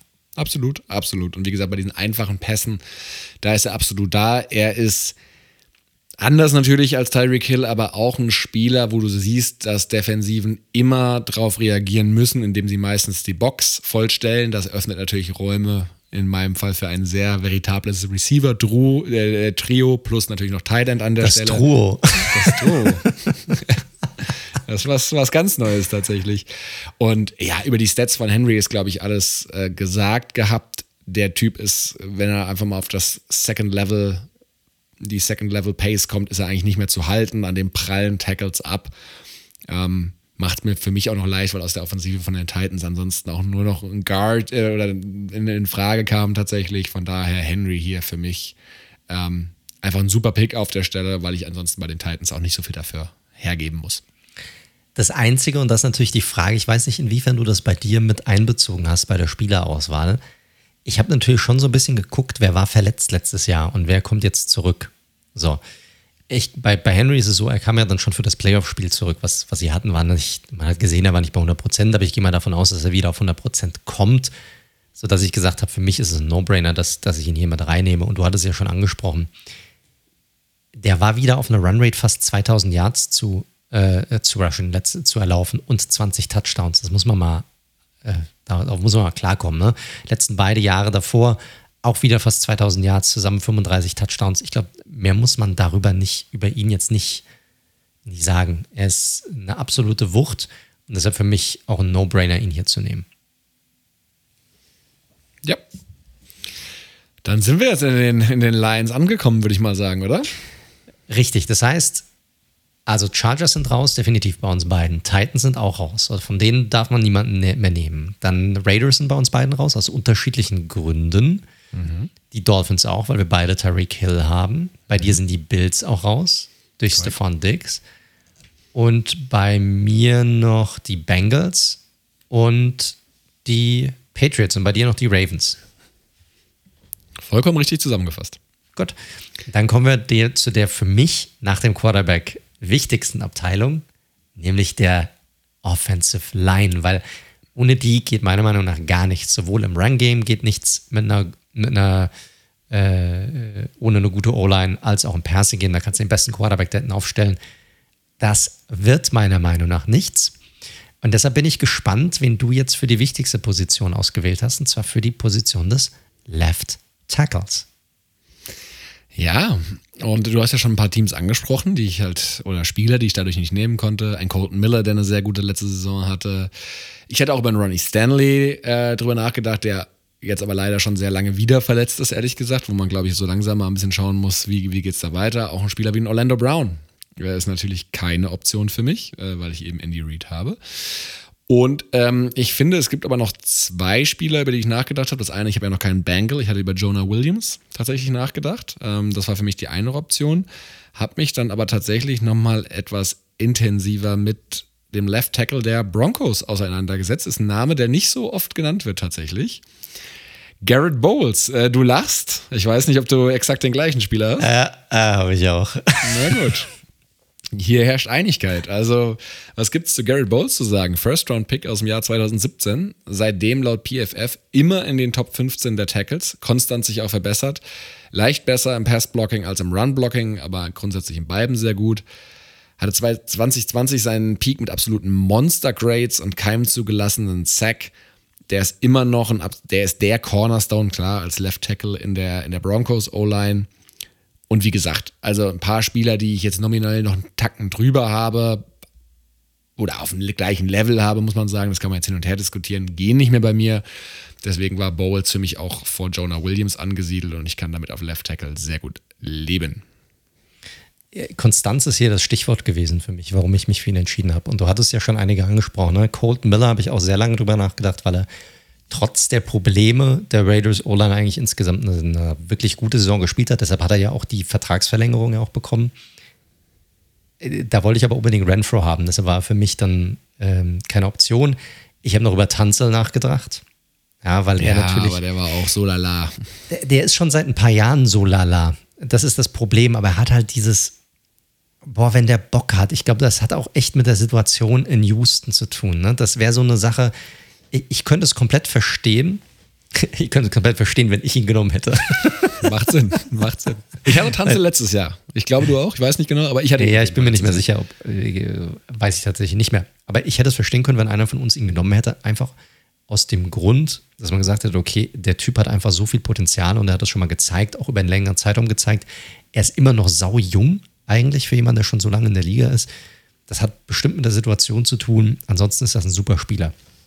Aber er hat einfach nicht diese Konstanz gezeigt. Und wenn man sich die letzten paar Jahre anguckt, dann war er einfach auch von den Statistiken nicht so gut wie andere Left Tackle. Ich habe mich hier für Bowles entschieden, einfach weil er bisher immer grundsolide bis gut war auf dieser Position. Und das ist so wichtig und Konstanz ist so wichtig. Und man hat ihn ja so ein bisschen belächelt. Er, hat ja ein bisschen gebraucht. Die erste Saison war ja fürchterlich, seine Rookie-Saison. Und dann ist er aber immer besser reingekommen, ist auch ein klarer Left-Tackle und sowohl im Pass-Blocking als auch im Run-Blocking ein wirklich grundsolider bis, bis guter Spieler. Und wenn du dir halt überlegst, was noch da war, ich habe auch über den Orlando Brown nachgedacht. Der war ja auch noch da. Ich, das wäre für mich übrigens auch ein Spieler gewesen, wenn den jetzt jemand für, einen Ref, äh, für eine Right-Tackle-Position genommen hätte, hätte ich gesagt, das, das hätte ich sogar noch durchgehen lassen weil er für mich sogar auf der Right Tackle Position äh, bessere ähm, Leistungen gezeigt hat als auf der Left Tackle Position, auf der er jetzt seit einem Jahr für die, für die Chiefs spielt. Äh, aber ich habe mich dann gegen ihn, ihn entschieden und habe Bowles genommen, weil er einfach schon über vier, fünf Jahre jetzt sehr, sehr konstante, gute Leistungen gezeigt hat. Du hast noch keinen Kansas City Chief, ist richtig, oder? Das ist korrekt, ja. Okay. Äh, machen wir weiter mit dem Right Tackle oder erst mit den Guards? Äh, lass uns auch mit den Tackles abschließen. Dann okay. die Tackles. Ähm, ein Pick, den ich vertreten kann, wo ich aber echt ein bisschen hin und her gespielt habe, weil ich dafür auch Guards opfern musste, aber ich war dann mit meinem Guard-Duo trotzdem sehr zufrieden. Ähm, mein Right Tackle ist ähm, Jedrick Wills von den Cleveland Browns. Ich habe ein bisschen hin und her gespielt, ehrlich gesagt. Es war eine tri äh, tricky Position, weil wir haben ja gesagt, ne, ich wollte jetzt keinen Left Tackle, der auch rechts spielen kann. Brown war für mich sowieso keine Option richtig, mehr, logischerweise. Richtig, also auch hier haben wir auf die, auf die Snaps geachtet. Ne? Wenn ein Spieler dabei war, der hauptsächlich Left Tackle gespielt hat, dann haben wir nicht rübergeschoben auf die Right Tackle Position. Ist nicht drin, Leute. Also wenn ihr das nachmachen wollt zu Hause, dann müsst ihr schon gucken, dass ihr hier einen Right Tackle nehmt. So ist es. Und ich war mit mehreren Optionen nicht ganz hoppo. Ich habe überlegt, äh, ganz, was rede ich denn da? Happy, nicht hoppo. das sind noch die Nachwehen äh, von der letzten Woche von der Feierei. Also, zurück zum Thema. Über wen habe ich nachgedacht? Ich habe über einen Trent Brown nachgedacht. Da muss man aber fairerweise sagen, auch nach seiner Rückkehr zu seinen Patriots, äh, das war jetzt auch noch nicht so gut, dass ich gesagt habe, ich will dieses Mammut da rechts hinstellen. Ich habe über ähm, Braden Smith von den Coles nachgedacht. Konnte ich nicht, aus einem anderen Grund, aber der ist relativ offensichtlich, werden wir gleich noch zu kommen. Und Jedrick Wills, ähm, der war ja einer dieser vier Tackles, die ähm, gezogen worden sind im Jahrgang, wo auch, äh, wo auch Mackay Beckton gegangen ist, wo auch Tristan Wirfs gegangen ist, wo auch Andrew Thomas gegangen ist, ne, glaube ich. Das waren die vier. Äh, wo ja die ganze Zeit so überlegt wurde, wer ist der Beste. Und Wills spielt bis jetzt in einer guten O-Line solide bis gut, so würde ich es mal sagen. Ne? Da ist noch sicherlich Raum nach oben, aber der Typ ist halt erst 23. Also das ist echt jung, hat jetzt zwei solide Saisons gespielt und ähm, dementsprechend, er ist ein sehr guter Passblocker. Im Run kann ich mir vorstellen, wird er auch wieder so ein bisschen zulegen. Wie gesagt, er ist ja in einer sehr funktionalen Einheit, die da jetzt über die Jahre zusammengehalten wird. Von daher kann ich mit so einem jungen, noch entwicklungsfähigen Spieler auf Right Tackle ganz gut leben. Das ist ein interessanter Pick hier, finde ich. Wills galt nach seiner ersten Saison, nach der Rookie-Saison, gerade im Bereich des Pass-Blockings als eigentlich der zweitbeste Pack, äh, Packle. Der zweit, was ist los mit uns? der zweitbeste Tackle. Der zweitbeste Tackle nach äh, Tristan Wirfs aus diesem Draft, den du gerade beschrieben hattest. Äh, aber auch schon damit mit Schwächen. Und letztes Jahr muss ich sagen, da hat er schon einen Rückschritt gemacht. Also so richtig geil ist das nicht. Ne? Und dafür die, der Rest der Line, die ist ja richtig stark bei den Browns, die lässt ihn schon echt gut aussehen. Und mittlerweile finde ich, ist er von den vier Tackeln dadurch, dass Beckton aktuell nicht spielt, wahrscheinlich der drittbeste, muss man sagen. Und das war für mich jetzt hier nicht wert. Und ich weiß, warum du jetzt hier nicht Braden Smith genommen hast. Und ich war auch kurz davor, weil ich den anderen Spieler, über den wir dann gleich sicherlich reden werden, auch unbedingt haben wollte, weil er für mich einfach der Spieler schlechthin ist auf der Position. Aber es hat für mich einfach gesamthaft nicht gepasst. Du hast es ja vorhin so schön gesagt. Das ist ja eine Einheit. Ne? Und für mich war es wirklich wichtig, hier kein, kein schwaches Stück in dieser, in dieser Kette zu haben, sozusagen. Und Willis wäre für mich ein äh, äh, schwach gewesen, ganz ehrlich. Also ich finde das kein, ja, also sorry, also da ist solide bis gut ist für mich Bowles, den, den wir beide genommen haben, aber Willis ist dann nochmal eine ganze Stufe drunter, finde ich, im Vergleich. Und deshalb habe ich mich tatsächlich dann für Braden Smith entschieden, dem Right Tackle von den, von den Colts, weil das ist einfach ein wirklich ein guter Right Tackle. Das auch schon über einen längeren Zeitraum. Auch hier wieder Konstanz als übergeordnetes Thema. Nur 15 Sacks zugelassen in den letzten vier Jahren. Gerade einmal 22 Pressure zugelassen letztes Jahr. Ähm, war verletzt, kam er wieder und einfach auch da wieder da weitergemacht, wo er aufgehört hatte, einfach während der Saison. Hat auch eine Extension bekommen, äh, Anfang letzter Saison, vier Jahre, 72, mehr, ein bisschen mehr als 72 Millionen. Ein richtig, richtig guter Spieler. Und deshalb habe ich meine Line ein bisschen anders aufgebaut. Ich habe gesagt, ich brauche einen guten Left Tackle, ich brauche einen richtig guten Right Tackle. Und Braden Smith ist ein richtig guter Right Tackle. Also Smith von den Colts ist, ist es bei mir und deshalb wird es einen Quentin Nelson bei mir in der Interior nicht, nicht geben mit einem weinenden Auge. Da hätte ich ja Geld drauf gesetzt, tatsächlich an der Stelle, muss ich sagen. Okay. Also, dass du Nelson nimmst und dementsprechend äh, Smith opferst an der Stelle. Ja, aber das ist doch eine perfekte Überleitung. Äh, dann gehen wir doch mal zurück auf die linke Seite und machen Guard, Guard, Center, würde ich mal sagen. Mein, wir können die Guards, glaube ich, in einem Aufwasch gerade machen, oder? Machen wir die einfach mal. Lass doch jedem Spieler. Okay, ist doch okay. Raum. Richtig. Die hören ja vielleicht zu und dann sind sie beleidigt, wenn sie abgefrühstückt ja, werden. Ja, mein, mein Gott, ist die O-Line. Ein bisschen O-Line-Love. Ist doch auch okay. Okay, okay. Ein bisschen Love für die dicken Jungs. Äh, jetzt haben wir schon dreimal über ihn gesprochen. Quentin Nelson, 2021 sicherlich nicht sein stärkstes Jahr, wobei ich auch mal dafür halten möchte, dass die Line generell, nachdem sie da ihren Starting Left Tackle, das hat man schon gemerkt, mit Costanzo verloren haben, Wenz natürlich auch nicht das beste Pocket Movement hat etc. Also ich glaube, das war auch für, selbst für so einen Ausnahmespieler wie Nelson einfach eine schwierige Saison als O-Line per se, als eben funktionales Gebilde. Äh, und dementsprechend, der ist weiter ein absolutes Generational Talent, ist ja nicht zu Unrecht als Guard ein Top 5 Pick gewesen. Vier Saisons, dreimal All-Pro, einmal Second Team All-Pro, kann grundsätzlich in der O-Line alles spielen. Spielt natürlich vornehmlich Left Guard, ist erst 26. Ich glaube, bei dem muss man nichts sagen. Der geht jetzt in sein letztes Jahr, ist immer noch nicht verlängert. Äh, das finde ich eine ganz spannende Personalie, aber die Colts haben genug Cap Space, von daher ist es eher eine Frage der Zeit. Und ja, für mich gesetzt werden, so kurzer Zeit schon so oft All-Pro. Ihr wisst, Leute, nicht Pro Bowl. All-Pro ist nochmal die Stufe oben drüber. Ähm, das ist nochmal das, das Top-Notch-Level. Und deswegen für mich kein Vorbeikommen hier an Quentin Nelson. Und deswegen bin ich mit dem nominell etwas schlechteren Right Tackle gegangen. Ja, Nelson ist ein Gold Jacket-Träger zukünftig. Also für mich ist er jetzt schon ein klarer Hall of Famer, wenn er gesund bleiben kann, definitiv. Also so wie er losgelegt hat.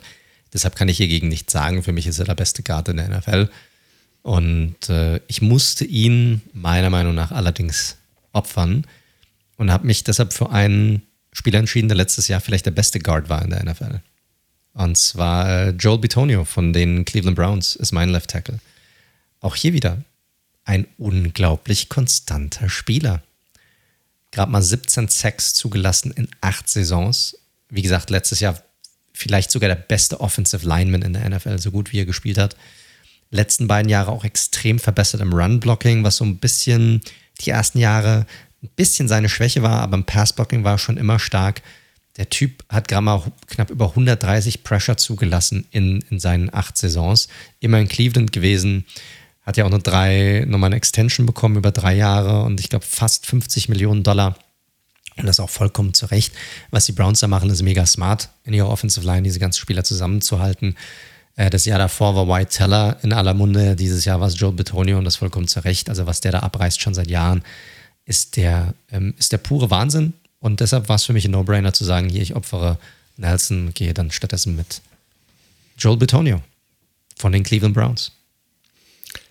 Ja, wie gesagt, äh, hatte ich auch überlegt, äh, auch über Teller habe ich drüber nachgedacht. Äh, ganz spannend, der Center, JC Tretter, auch ein super Center, konnten wir de facto nicht nehmen, weil er Free Agent ist. Also der ist einfach bei keinem Team unter Vertrag. Ähm, ich nehme an, du wirst es ähnlich gespielt haben, aber gucken wir gleich mal. Ähm, mach ich mit Right Guard weiter und wir schließen mit Center, ne? Gerne. Okay. Äh, mein Right Guard, äh, da schließt sich der Kreis, ist ein Right Guard, der ebenfalls, oder ein Guard, der ebenfalls Top 5 gepickt wurde in seinem damaligen Draft und jetzt erst seit kurzem in der AFC ist, nämlich Brandon Scherf. Brandon Scherf ähm, wird mein Right Guard sein. Ähm, 2015 gepickt, seitdem beim Washington Football Team, ehemals jetzt Washington Commanders unter Vertrag. Äh, mehrmals ja durch einen Franchise-Tag gehalten, deswegen hat er mittlerweile auch schon als Guard knapp 70 Millionen verdient und weitere 40 bis 50 werden da noch hinzukommen. Der Dude hat sicherlich das äh, Thema, dass er ein super technisch auch versierter ähm, Guard ist, sicherlich einer der besten der Liga, deswegen wurde er auch so bezahlt. Das einzige, die einzige Downside bei ihm ist natürlich so ein bisschen seine Availability. Der hat schon jedes Jahr seine drei, vier Spiele drin, die er nicht spielt. Aber dennoch fünfmal im Pro Bowl gewesen, einmal All-Pro und das einer nicht immer stark besetzten O-Line, wo er da auch durchaus so ein bisschen der, der Kleber war, der da alles zusammengehalten hat. Und deswegen kann ich mit Brandon Scherf als Right Guard, ähm, da die Browns Guards mir ja nicht mehr zur Verfügung stehen, auch sehr gut leben. Das ist eine sehr, sehr gute Wahl. Und ich muss sagen, ich bin ein bisschen neidisch, weil ich habe es, glaube ich, hier einfach ein bisschen verpeilt gehabt. Weil ich habe nicht mehr auf dem Schirm, dass er tatsächlich in der AFC ist. Das ist ja dann auch mal, das, das habe ich ein bisschen verpeilt. Das ist, glaube ich, das ein, zum ersten Mal, wo ich sage, ja, gut, bei den Titans vielleicht auch, aber das, das einen klaren, besseren Pick gemacht als, als ich. Obwohl ich jetzt mit meinem Pick auch nicht unzufrieden bin. Also bei Scherf gehe ich komplett mit. Ja, also der ist schon immer super gewesen auch als Washington Commander, als Division Rival, muss man das einfach zugeben.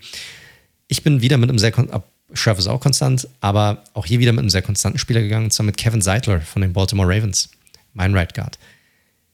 Vielleicht sogar einer der konstantesten Spieler seiner Generation, muss man sagen. Immer mindestens grundsolide, meistens aber einfach nur richtig gut, muss man sagen. Für seine schwächste Zeit hatte er, und selbst da war er gut, hatte er wahrscheinlich als New York Giant. Das muss man einfach sagen. Ähm, war schon immer, ich sag mal, so ein, ein etwas besserer Pass-Blocker als Run-Blocker, weil er ist jetzt auch nicht der absolute Hühner oder der absolute Berg von einem Mensch. Also ist nicht dieser Brandon Scherf ist riesig. Ja, ein Seidler ist ein bisschen, äh, ist, ist nicht ganz so krass gebaut, war aber trotzdem immer schon ordentlich im Run-Gehen gewesen. Letztes Jahr hat er nur 17 Pressure zugelassen in zehn Jahren gerade mal 21 Sex. Also gerade mal zwei Sex pro Jahr, die er zulässt. Und deshalb kann ich hier also auch, auch ein No-Brainer für mich. Also Seidler ist für mich ein absolut guter Spieler und deshalb Seidler von den Ravens. Deshalb konnte ich zum Beispiel Mark Andrews nicht nehmen auf der Titan-Position. Äh, und deshalb hier als Right Guard Kevin Seidler bei mir. Du hast einen Rookie als Center, kann das sein? Das kann sein, ja. Also ein Rookie aus dem letzten Jahr. Ja, ja, klar. Alles andere wäre auch relativ wild. Gut, das, das, das, das, machen wir auch nicht. Ne? Also Rookies. Also jetzt nur auf welcher Grundlage? Sind, ja, keine Ahnung. Man könnte ja trotzdem sagen, boah, ich glaube an das Potenzial oder keine Ahnung was. Ähm, also Rookies werdet ihr hier nicht finden. Diesjährige Rookies, genau. Diesjährige Rookies, korrekt. Ähm, ja, interessant äh, von der Herangehensweise. Ich bin ähm, bei Center bei einem alten Recken gelandet tatsächlich. Ich habe ja noch die Patriots als Team sozusagen, die immer eine sehr gute O-Line haben. Und ein Name, der vielleicht gar nicht so bekannt ist, aber was ein bisschen unterschätzt wird, ist ähm, äh, David Andrews von den New England Patriots. War letztes Jahr sogar der sechstbestbewertetste Center laut PFF in der gesamten NFL. Center, die über 50% der Snaps gespielt haben. Also war da ein sehr guter äh, Gesellschaft. Und dann habe ich mir so ein bisschen da auch die Stats angeschaut in den letzten Jahren. Der ist ein Sinnbild an Konstanz, muss man ganz klar sagen. Letztes Jahr nochmal eine sehr starke Saison gehabt. Das ist ein Spieler, der ist 28 mittlerweile, schon sechs Jahre bei den Patriots, die ja immer Wert auf eine gute äh, Line legen. Als Rookie Free Agent, klassische Patriots-Geschichte natürlich wieder, wie er da reingerutscht ist. Ähm, Center, wisst ihr alle, ganz wichtige Stelle als Schnittstelle, als Snapgeber, als Kommunikator mit eben Tom Brady lange Zeit, dann aber auch Cam Newton und eben jetzt mit Mac Jones, ein Rookie. Ähm, spricht für Qualität. Der Mann äh, ist Team-Captain seit äh, vier Jahre lang gewesen. Der ist kaum verletzt. Ähm, der hat geholfen, zwei Super Bowl-Ringe äh, nach Foxborough zu holen und er ist, war schon im All-Decade, also im Team von den 2010ern bis 2020ern bei den Patriots. Also kein flashy Name, das muss Center aber auch gar nicht so sein, meiner Meinung nach. Und letztes Jahr war er, was die Grades angeht, sogar tatsächlich einer der Top-Center in der ganzen NFL. Und deswegen kann ich mit jemandem Erfahrenen, der mit Brady schon zusammen äh, an das Center gearbeitet hat und schon zwei Ringe hat, sehr gut leben. Und deswegen David Andrews bei mir mein Center. Ist kein schlechter Pick. Ja, auch hier die Konstanz drin macht absolut Sinn. Andrews ist ein grundsolider bis guter Spieler, definitiv. Ich bin halt einen anderen Weg gegangen. Ich bin mit dem besten Center der letzten Saison gegangen, rein statistisch gesehen. Und das war tatsächlich ein Rookie. Creed Humphrey, der Second-Round-Pick von den Kansas City Chiefs letztes Jahr. Auch für einen Center sehr, sehr groß gebaut. 320 Pfund wiegt der Kerl, 6 foot 5 ist er groß. Also fast ah, an die zwei Meter. Der hat einfach mal nur 15 und 12 Pressure zugelassen insgesamt nur drei Sacks, ein, äh, äh, ein Hit insgesamt. Und das als Rookie. Also das musst du dir einfach mal geben. Ne? Dass bei fast 1200 offensiven Snaps hat er gerade mal, nee, sogar nur 10, sorry, 10 Pressure hat er zugelassen während der Saison. Muss man auch erstmal hinbekommen. Ich glaube, das andere war, es ist zusammen mit den Playoffs noch. Ähm, und ein Sack während der Regular Season. Äh, unglaublich. Also dieser Typ. Und deshalb, als ich ihn dann genommen hatte, fielen dann natürlich alle anderen Chiefs-Spieler dann, dann weg. Ich brauchte einen ordentlichen, ich hätte es aber natürlich auch anders spielen können. Ne? Ich hätte hier Andrews nehmen können, hätte dann Kelsey vielleicht auf die, auf die Titan-Position stellen können, wäre auch eine Option gewesen. Ich bin dann von allein aus rangegangen und da war Humphrey für mich die beste Option. Und äh, ist ein bisschen besserer Runblocker als Passblocker. Hängt aber auch so ein bisschen vom Quarterback ab, meiner Meinung nach, wenn du natürlich jemanden hast, der auch sehr viel improvisiert wie Mahomes das tut, dann lässt das die Line in bestimmten Bereichen generell nicht sonderlich gut aussehen. Aber ich bin happy hier. Also unsere Offense ist damit fertig. Dann lass doch einfach mal kurz nochmal drüber flippen, oder? Ähm, jetzt ja, gerne. Sind. Also wir haben beide. Also fang du mal an. Wie, wie sieht dein Team aus? Ich Von starte, wie gesagt, äh, natürlich mit dem Head Coach und das ist bei mir äh, Andy Reid. Auf Quarterback habe ich Justin Herbert. Mein Wide Receiver Trio ist Adams und Dix outside und Tyreek Hill aus dem Slot heraus.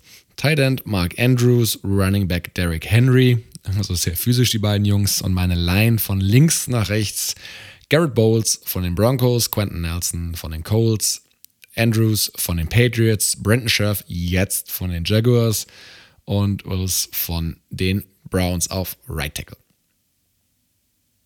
Ja, es ist ein gutes Team. Ich glaube, der einzige Pick, den ich wirklich schwach finde bei dir, ist Willis tatsächlich. Also den finde ich echt nicht, den würde ich noch nicht mal gut nennen aktuell. Deshalb bin ich dann ein bisschen, aber ansonsten ist es, finde ich vielleicht sogar fast besser als mein Team. Aber muss ich nochmal, also Quarterback sind wir ja gleich. Ich habe ja auch Justin, ich gehe mal ein bisschen anders durch, ne, wie, wie ich vorgegangen bin. Also Justin Herbert ist mein Quarterback, ähnlich wie beim Daniel auch. Und Running Back haben wir auch den gleichen. Also ähm, Henry und Herbert hinten dran Doppel-H sozusagen die, der Start der Angriffsformation. Immer schwierig, ähm, Doppel-H, aber gut. Außer in Hamburg. So, äh, dann haben wir auf der Left Tackle Position Garrett Bowles, auch das ist gleich mit Daniel. Left Tackle bei mir ist Joel Bitonio von den Browns, Center Creed Humphrey von den Kansas City Chiefs. Right Guard ist Kevin Seidler von den Baltimore Ravens und Right Tackle Brandon Smith von den Indianapolis Colts. Mein Right Receiver Nummer 1 ist Rookie-Sensation Jamar Chase von den Cincinnati Bengals, mein Wide Receiver Nummer 2 Tyreek Hill von den jetzt Miami Dolphins und mein Slot-Wide Receiver Hunter Renfro von den Las Vegas Raiders und mein Tight End ist Patriot Hunter Henry. Und mein Head Coach, den ich ausgewählt habe, ist Pittsburgh Steeler Mike Tomlin. Ja, was soll ich sagen? Äh, auf Thailand habe ich dir sicherlich in den Arsch getreten. auf gut Deutsch. Und ja, ansonsten halt unterschiedliche Herangehensweisen, äh, muss man sagen. Äh, unterschiedliche Geschichten priorisiert. Ich bin gespannt, wie es in der Defense jetzt aussehen wird. Ähm, es war, aber ich fand's gut. Also es war jetzt gar nicht so viele Überschneidungen. Drei, glaube ich, ne? Hatten wir jetzt, ja? Left Tackle, Running Back und Quarterback.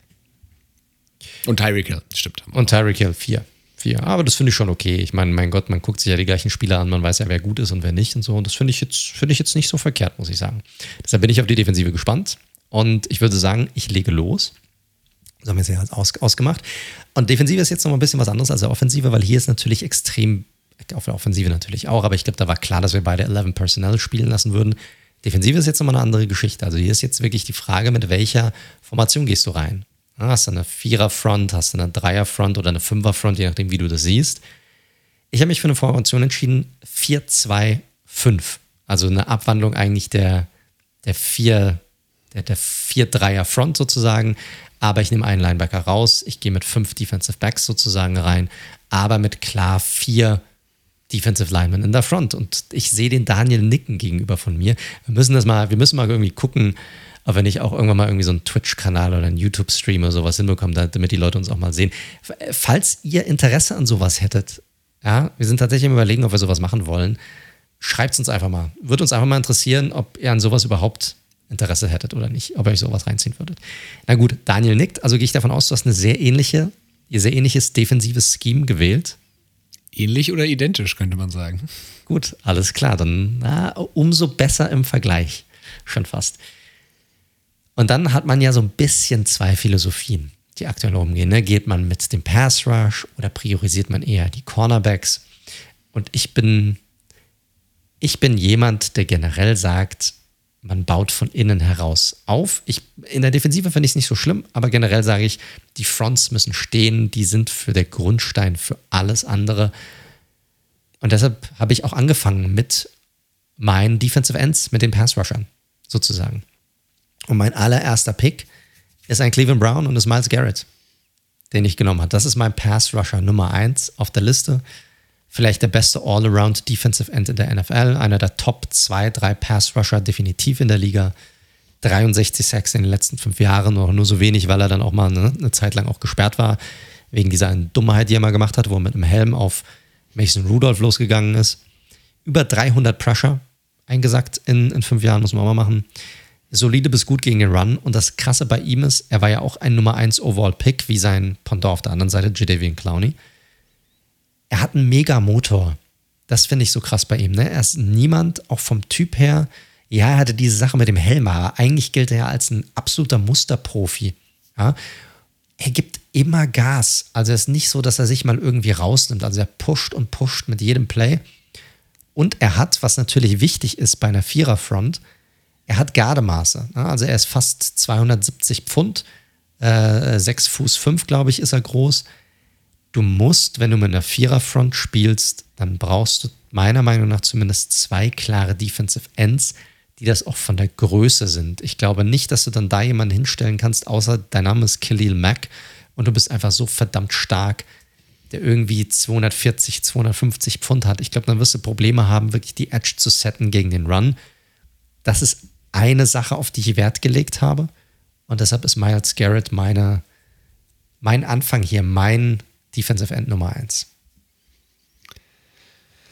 Ja, kann ich wenig gegen sagen, weil ich habe ihn auch. War für mich in der Sinne, in dem Sinne auch ein No-Brainer. Vielleicht ganz kurz zu meiner Philosophie. Ich bin da mittlerweile, ich finde letzte, also es gibt ja gewisse Trends in der NFL und das eine Jahr schlägt das Panel mehr in die Richtung und das andere mehr in die Richtung. Es gab jetzt die letzten Jahre schon immer, wie Mike ja gerade gesagt hat, Diskussionen, was ist wichtiger, der Pass Rush oder die Cornerbacks beispielsweise. Ich finde letztes Jahr, wenn man sich auch nochmal anschaut, ähm, wie dann auch so eine Front von den Rams übernehmen konnte in gewissen Spielen, der Super Bowl Champion später. Ich bin bei Mike tatsächlich aktuell tendiere ich dazu. Es muss natürlich beides passen. Es bringt ja nichts, wenn du irgendwelche zwei Pfeifen hinten in der Secondary hast. Aber ich glaube, du brauchst einfach eine gute, einen guten ja, Foreman-Rush aktuell tatsächlich. Ne? Du kannst es auch über das Blitzing lösen, aber ich bin schon auch ein Freund davon, über einen guten Foreman-Rush den Quarterback unter Druck zu setzen ähm, und ihm da ja, schnell vor Probleme zu stellen. Äh, deswegen, Miles Garrett, du hast alles zu ihm gesagt.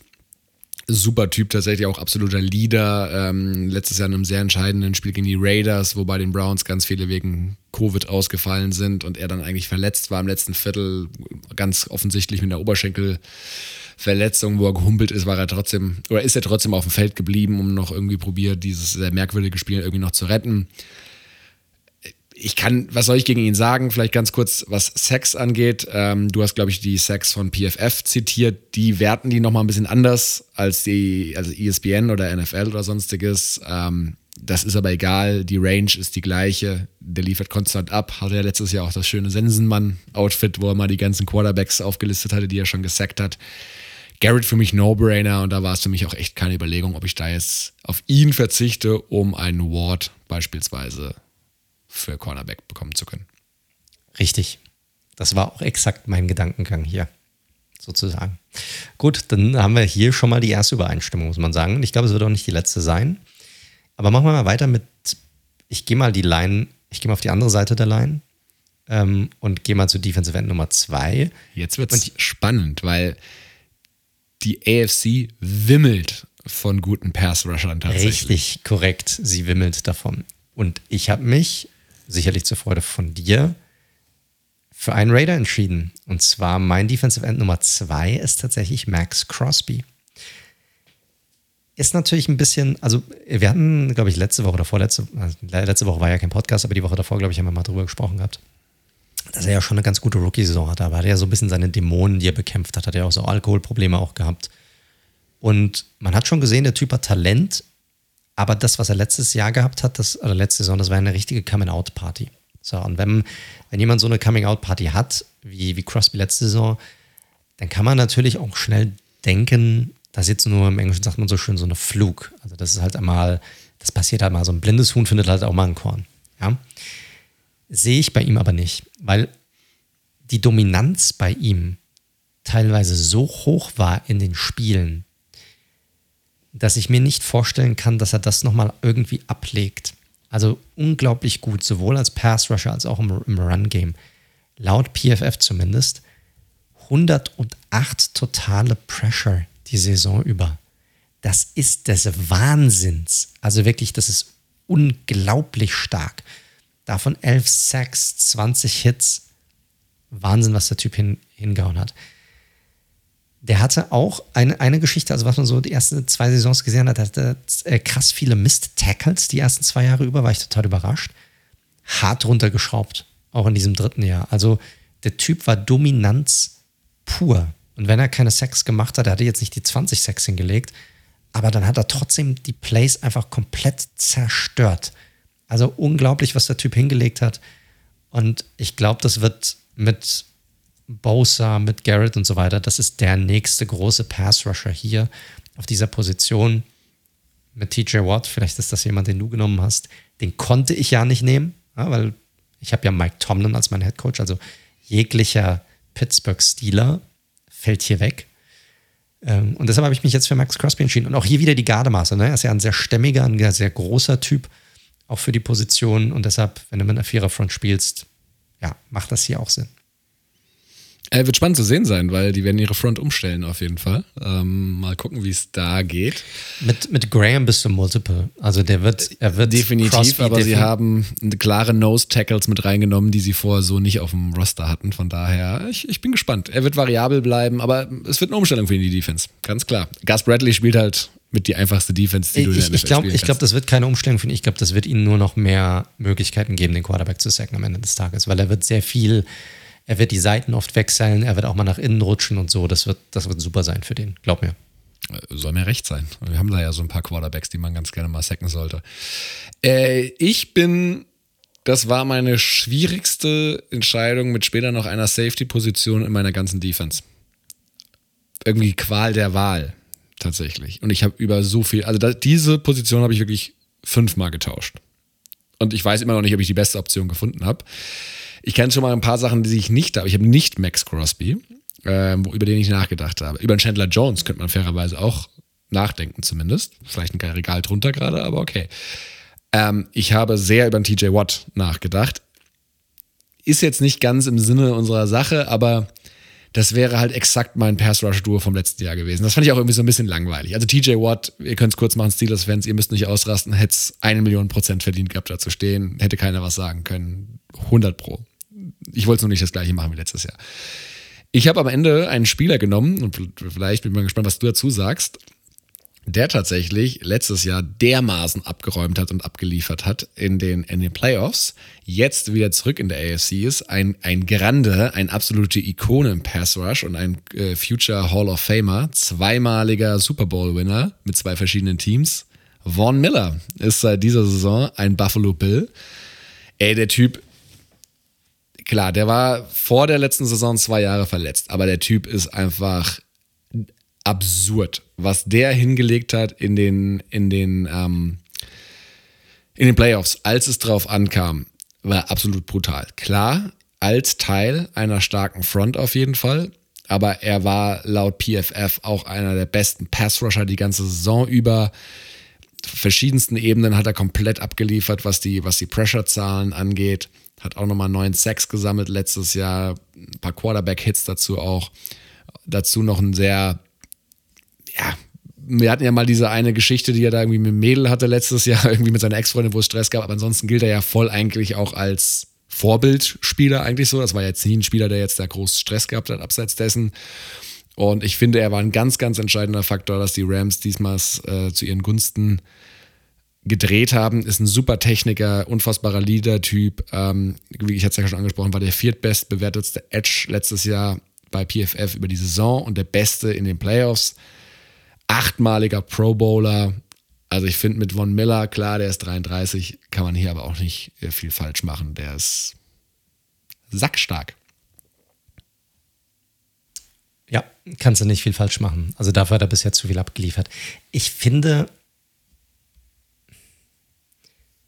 ich sag's mal so, ich finde, er ist für eine Vierer-Front, obwohl er die auch schon gespielt hat. In Denver hat er, äh, der hatten die ja meistens zu seiner Zeit eine war schon multi, multiple, aber die hatten eigentlich den größten Teil seiner Karriere eine, eine Fünferfront gehabt. Also er ist eigentlich ein, ein Outside-Linebacker gewesen. Hat jetzt bei den Rams auch teilweise Defensive End gespielt und mal gucken, wie sie das bei den Bills auch spielen werden. Er ist ein bisschen undersized. Muss man, er, ist, er ist aber super, ne? Er ist ein super, super, super Spieler. Ähm, deshalb kann ich da nichts, nichts gegen sagen, wirklich. Ich finde ihn aber für eine Viererfront ein bisschen undersized, muss ich sagen. Ja. Deshalb war bei mir, ich, ich wollte da große Jungs haben. Deshalb war für mich keine Option. Fast gleich groß wie TJ Watt und wiegt gleich viel wie TJ Watt. Also Richtig. Daher, Korrekt. Ja, also TJ Watt äh, hätte ich jetzt. Ja, ja, ja. Spielt ja auch in der Vierer. Ist, also, wie gesagt. Uh, Watt ist länger, finde ich. Der hat eine andere Range. Also Arm-Size, Armlänge ja. habe ich gerade nicht stehen. Körper, ja. Körperlänge.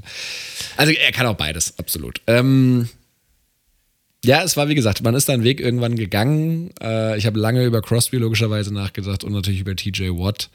Ähm, habe es nicht gemacht, habe andere Spieler aus den beiden Teams, das kann ich glaube ich schon mal sagen. Äh, wer es sein wird, das erfahrt ihr gleich. Sehr gut. Dann mache ich mal weiter. Watt ist übrigens ein bisschen größer, das habe ich gerade mal nachgeguckt. Als Zwei Zentimeter. Ah ja, okay. Ich mache mal weiter mit der Interior Defensive Line. Ne? Wir sind ja immer noch bei der Defensive Line. Jetzt wird es natürlich interessant. Hier habe ich nämlich am längsten drüber nachgedacht. Ich habe bei den, bei den Defensive Ends war es für mich eigentlich relativ schnell klar, wen ich da gerne hätte. Bei den Defensive Tackles war es für mich eine andere Geschichte, weil Pass Rusher zu finden ist einfach. Aber das soll ja ein realistisches Roster-Building sein. Das heißt, ich kann ja auch zwei Pass-Rusher hinstellen, aber wer stoppt mir dann den Run am Ende des Tages? Wer läuft dann durch die Mitte durch?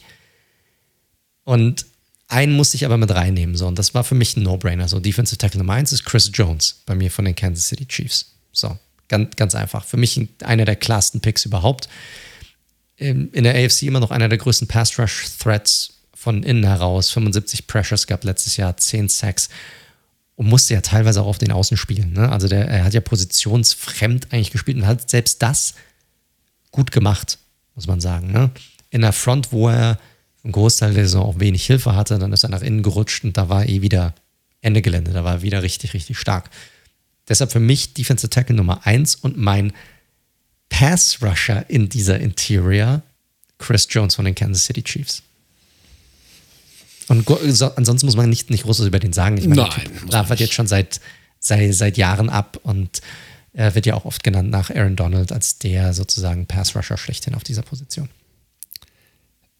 Witzig, wir haben unterschiedliche Spieler, kommen aber von dem gleichen Problem her. Du konntest natürlich keinen, oder ich konnte keinen Spieler von den Chiefs nehmen, deswegen Chris Jones geht bei mir nicht. Du konntest keinen von den Steelers nehmen. Richtig, korrekt, korrekt. Das wäre, das wäre einfach gewesen hier sonst.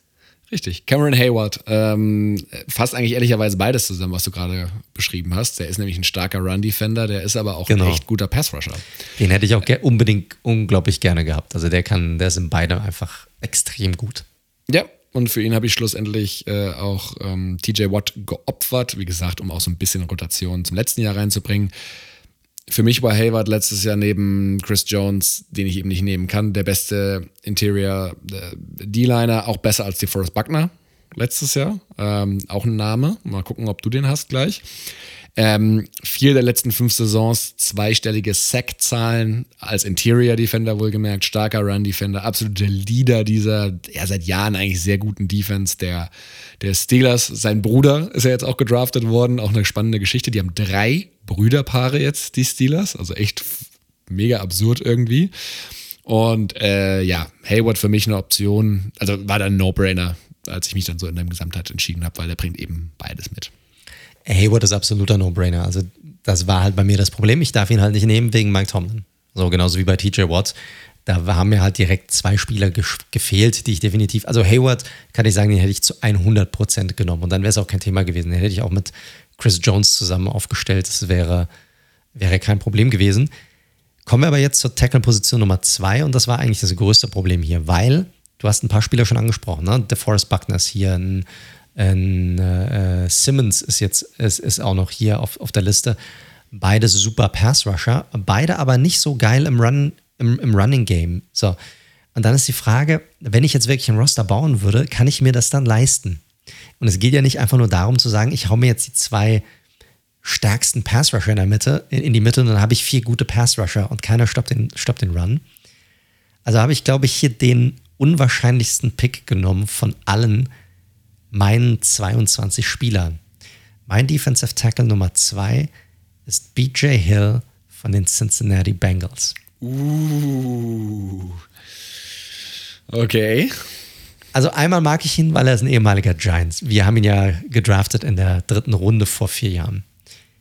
Der Typ hat so viel Potenzial. Der hat in seiner ersten Saison, ich glaube, sechs Sacks gehabt als Defensive Tackle. Und da hat man schon gesagt, boah, was haben wir hier für einen Diamant an Land gezogen aus der dritten Runde. Kam dann aber dann Coachingwechsel, neue Defense und kam mit dieser Defensive nicht so richtig klar. Gewechselt zu den Bengals, hatte dann Glück, dass sich, ich glaube, Ogun Joby hatte sich ja verletzt bei den Bengals. Richtig? War es Ogun Joby?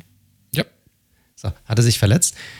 Er durfte dann Starter spielen und hat seine Chance komplett genutzt. Acht Sacks gehabt, sechs, äh, in, in, nachdem er dann übernommen hatte.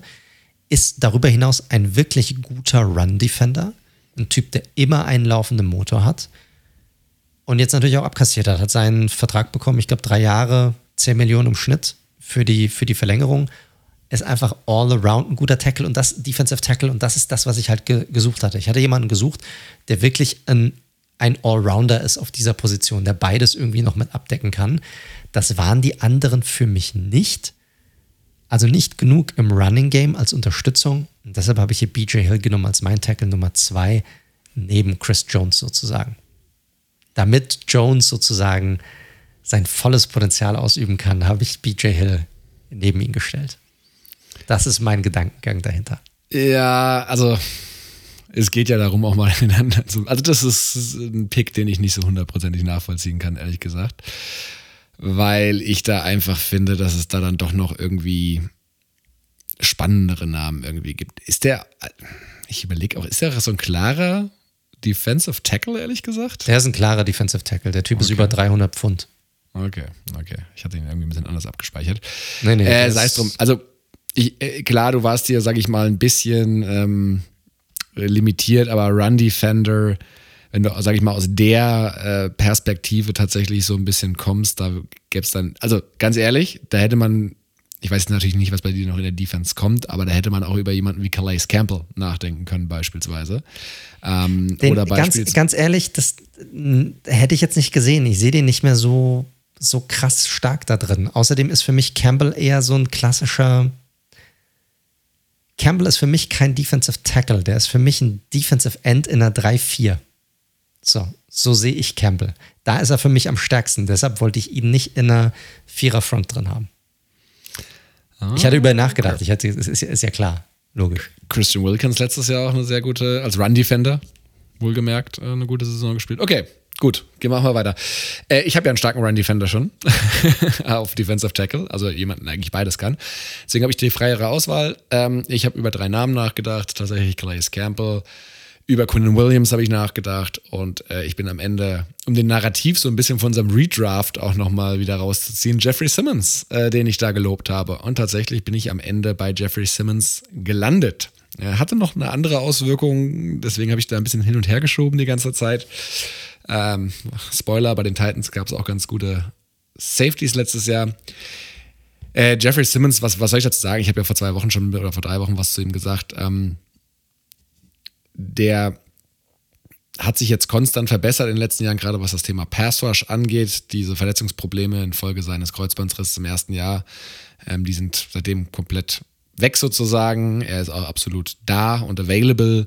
Letztes Jahr 8,5 Sacks in der Regular Season. Und was ich immer, was für mich ein wichtiges Kriterium ist, ist der Spieler klatsch, ist der da?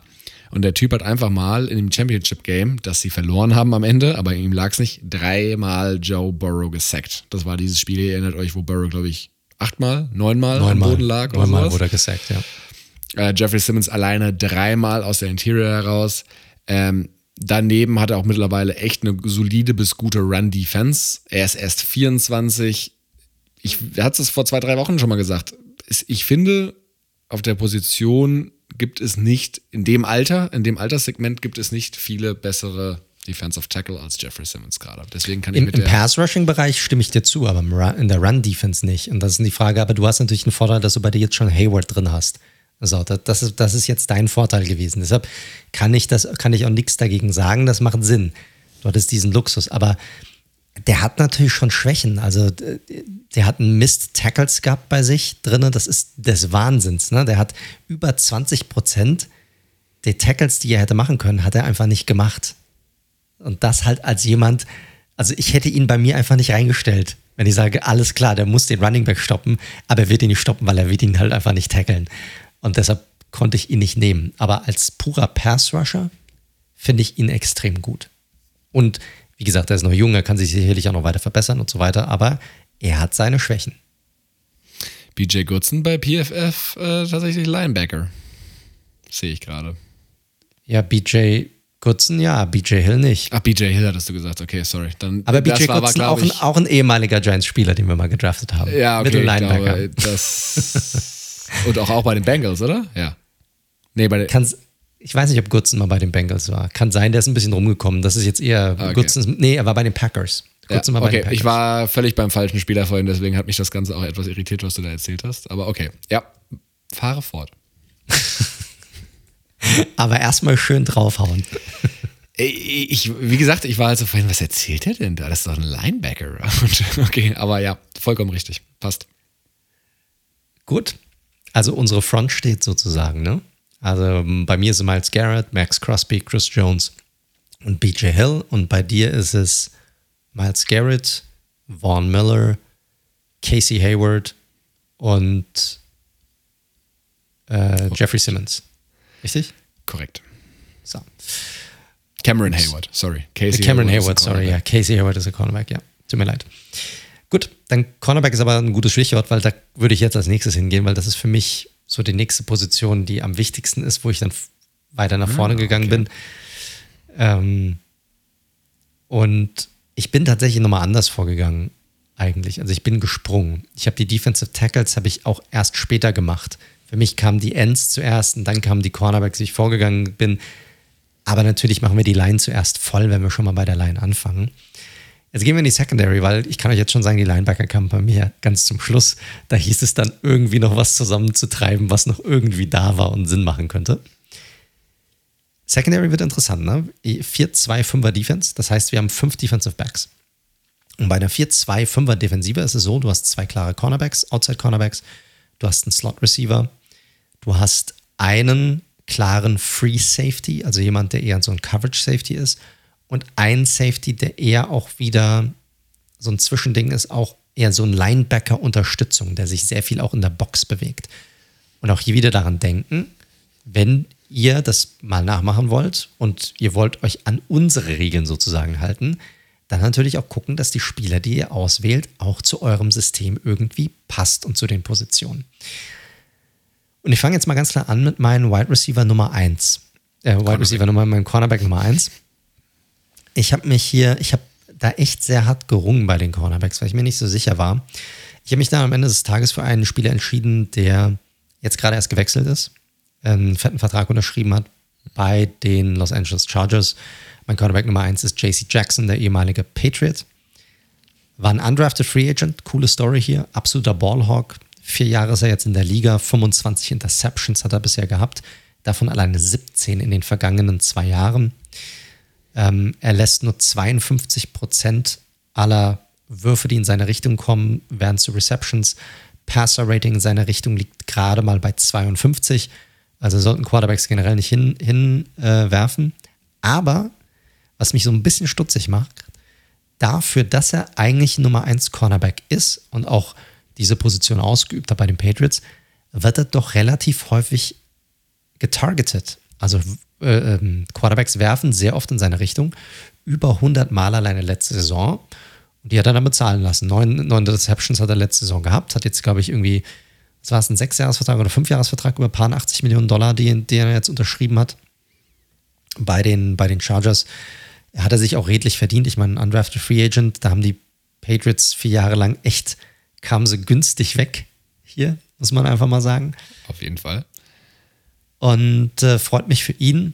Und ich, also er ist, ein, er ist für mich ist er ein guter Cornerback, aber irgendwas, also er ist für mich kein klarer Shutdown-Cornerback in der Hinsicht. Er ist ein Ballhawk, aber kein richtiger Shutdown-Cornerback. Aber trotzdem, wenn ich mir die anderen Cornerbacks irgendwie so angeguckt habe, dann war für mich eine logische Konsequenz, auch bei dem Team, wo er spielt, weil ich gesagt habe, ah, vielleicht käme unter Umständen ein Safety noch in Frage, wo ich mir relativ sicher bin, dass Daniel den hat. Oder da würde ich jetzt Geld drauf wetten, dass Daniel den hat bei den Chargers. Ähm, und deshalb habe ich mich, und ich habe gesagt, na, den nehme ich dann nicht. Und deshalb habe ich mich für JC Jackson entschieden als mein Cornerback Nummer 1. Äh, ja, nachvollziehbar was soll ich sagen? Die Chargers haben natürlich jetzt, äh, ich habe über viele Chargers-Spieler nachgedacht. Ich habe über Jackson nachgedacht, ich habe über Bo Bosa nachgedacht. Ich hatte Bosa auch erst schon da stehen. Ich habe auch über einen Khalil Mack beispielsweise zugegebenermaßen ein bisschen kürzer nachgedacht. Aber ja, äh, kann ich nachvollziehen. Ich habe zwei sehr unterschiedliche Cornerbacks äh, in dem, was sie so auch stark macht. Ähm, starte vielleicht mit dem, der jetzt nicht unbedingt die, äh, die Stat-Maschine ist. Also auch hier, du hast ja gerade beschrieben, ich starte auch mit meinem Outside-Cornerback. Und ich bin mit Marlon Humphrey gegangen von den Baltimore Ravens. Ähm, letztes Jahr so okay, äh, hast du vorhin schon angesprochen, die ganze Secondary ist dann irgendwann so ein bisschen auseinandergefallen. Ähm, auch wegen Verletzungen, hat auch oft angeschlagen gespielt. Ähm, 1,83 groß, 89 Kilo, ähm, ist der klare Number One Cornerback in sage ich mal, ich würde sagen, der Secondary, die wirklich die mit die anspruchsvollsten Aufgaben in der ganzen Liga hat. Da wird viel abverlangt. Ähm, ist sehr flexibel, also er spielt meistens Outside, hat aber auch immer einige Snaps tatsächlich im, im Slot. Also theoretisch könnte er auch mal im Slot spielen. Der ist halt nicht, und das ist mir auch ganz wichtig zu unterscheiden, der ist halt nicht dieses Interception-Monster. Also der ist tatsächlich so das komplette Gegenteil. Ähm, der ist halt nicht so ein Zocker wie sein Counterpart äh, Marcus Peters auf der anderen Seite oder auch für, für die, die Marcus Peters nicht so gut kennen, Trevon Dix, der einerseits, keine Ahnung, elf Interceptions hat, dann aber auch gleichzeitig fast die meisten Yards zulässt. Das ist nicht Marlon Humphrey. Der lässt deutlich weniger Yards zu. Klar, es wird auch nicht mehr so oft in seine Richtung ähm, geworfen. Aber der ist seit 2018 laut PFF in Single Coverage der bestbewertetste Cornerback. Das ist für mich tatsächlich in dieser Kombination, was er für eine, eine anspruchsvollen Secondary er spielt, klar, fairerweise auch mit guten Spielern meistens, ähm, ist das für mich ein Argument, ihn ganz klar als einen meiner beiden Cornerbacks hier zu listen. Das finde ich eine sehr gute Entscheidung. Ähm, ich habe ihn aber nicht genommen wegen seiner Verletzung, die er sich geholt hat. Was ist das ist eine üble Verletzung, die er holt? Ich glaube, er hat sich einen Brustmuskel irgendwie gerissen gehabt oder sowas. Und das habe ich, das war bei mir so Teil davon, ob ich einen Spieler jetzt nehme oder ob ich ihn jetzt nicht nehme. Aber aufgrund dessen, was er bisher geleistet hat, ist es, glaube ich, stets außer Frage, dass er ein sehr, sehr guter äh, Cornerback ist. Und noch in der Mitte der 20er, also auch noch nicht, Richtig. Nicht alt. Ich habe mich für einen noch jüngeren Cornerback entschieden, für meine Nummer zwei auf dieser Position. Und einen, der als Rookie extrem schon abgeliefert hat, meiner Meinung nach, und wahrscheinlich in den nächsten wenn nicht schon nächste Saison, dann spätestens übernächste Saison, meiner Meinung nach vielleicht zu den Top drei bis fünf Cornerbacks in der Liga zählen wird, ein absoluter Superstar sein wird. Und das ist Patrick Sertan, der zweite von den Denver Broncos. Unglaublich abgeklärte Rookie-Saison, die er schon hingelegt hat. Ne? Vier Interceptions hat er gehabt, drei Touchdowns, acht Pass-Breakups, hat noch nicht mal knapp unter 58 Prozent aller Würfe in seine Richtung nur zugelassen. Passer-Rating von unter 70 und das als Rookie auf einer Position, und das haben wir ja schon sehr oft in unserem Podcast über die letzten paar Jahre angesprochen, die wir wahrscheinlich oder ich zumindest als die Position ansehen, die die schwerste Position von, äh, was die Transition angeht, von College zum, zur NFL betrifft. Und das hat er einfach unglaublich gut gemeistert. Und er ist jetzt schon eigentlich ein, für mich eigentlich ist er jetzt schon die klare Nummer eins auch, auch in Denver, was die Position angeht. Wenn du besser sein hat, Gardemaße, äh, 6 Fuß 2 ist er groß, ist ein klarer Man-Corner.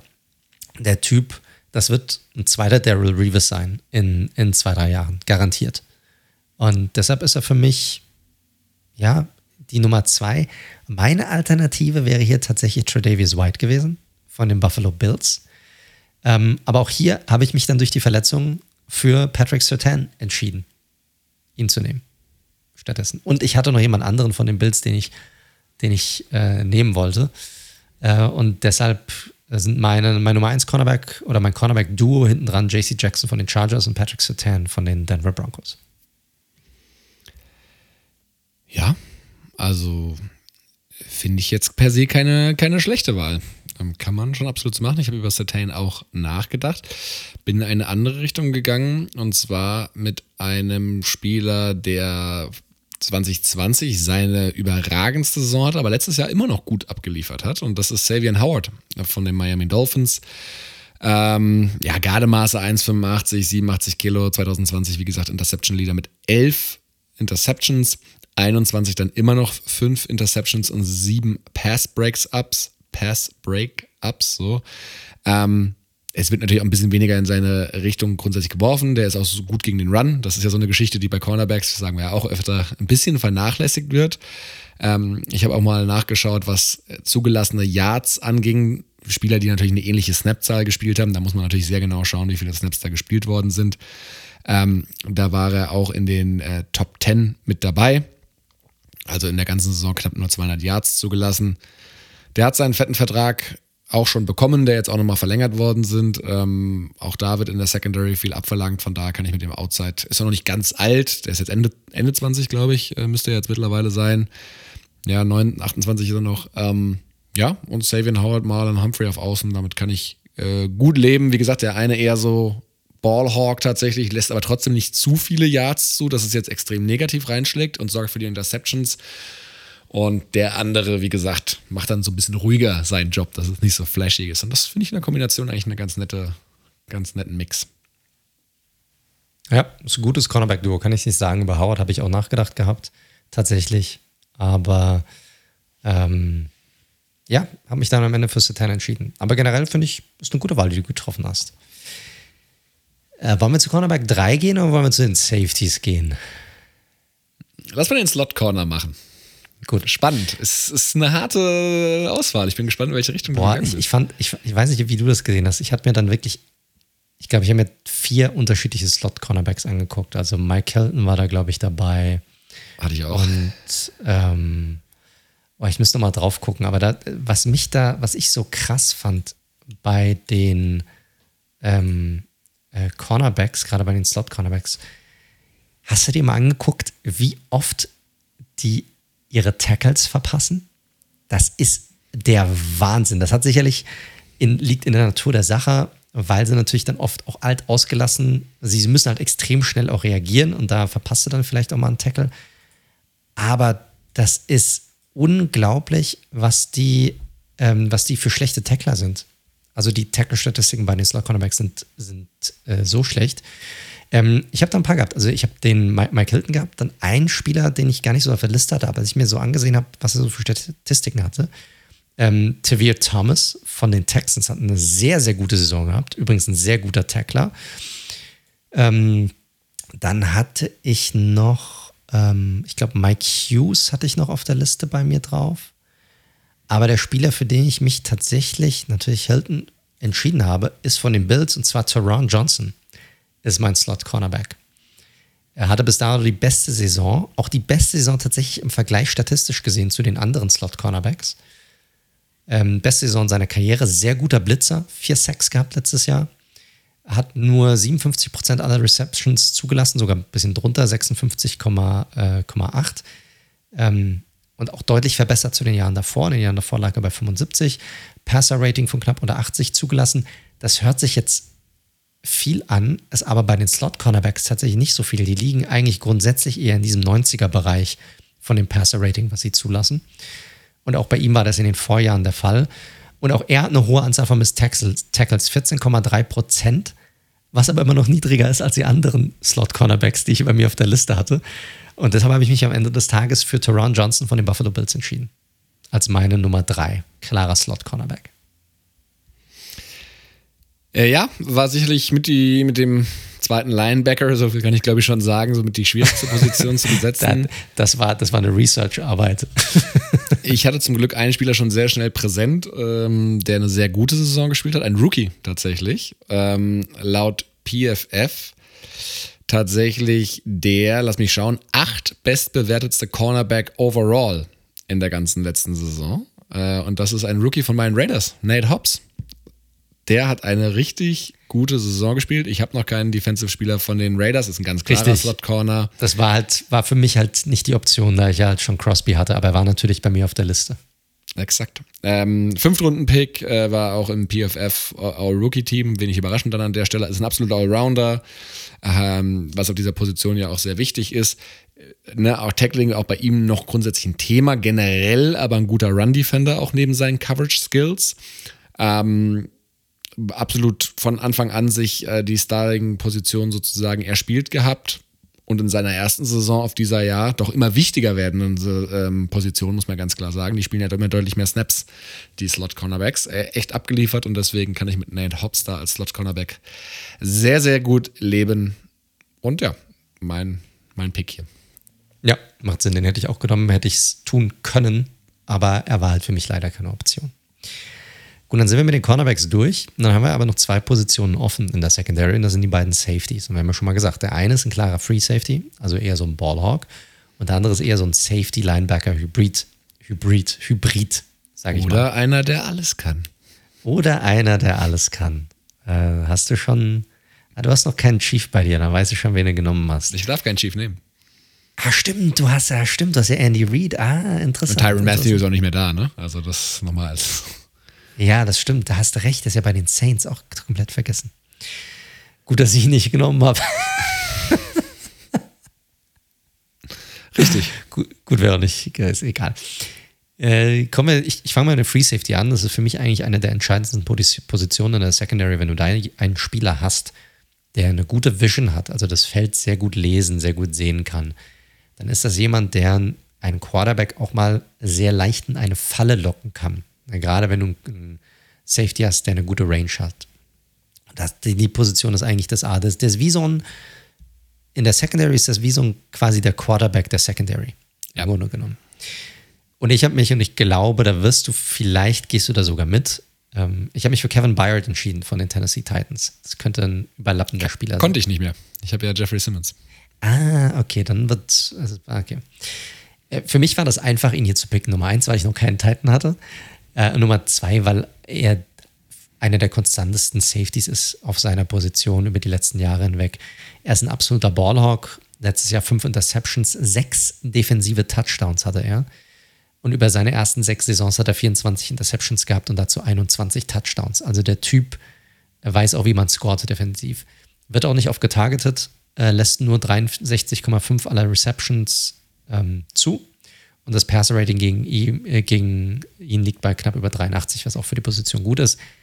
Und er ist, er ist ein sehr guter Ballhawk, also er ist ein sehr guter Free Safety im Coverage, sehr gut, aber er ist all around einfach auch ein guter Safety. Also ist auch ein sehr guter Run-Defender, er ist ein sehr guter Tackler. Ähm, deshalb war das für mich ein No-Brainer. Er sicherlich einer der Top 3 Safeties in der Liga aktuell. Super paar spannende Positionen. Ich mag die, also ich mag die Position generell sehr und finde auch cool, dass sie ein bisschen mehr Hype bekommt, habe ich so das Gefühl zumindest. Ähm, Richtig. Über mehr Wertschätzung, ja, so kann man es vielleicht sagen. Hype hat ja so einen leicht übertretenen Touch schon wieder. Boah, ich hatte Bock auf richtig viele verschiedene Safeties, ehrlich gesagt. Ne? Also äh, Buffalo hat ein super Safety-Duo mit Hire, äh, Hyde und Poyer so rum. Äh, die Titans, Hooker und Byard.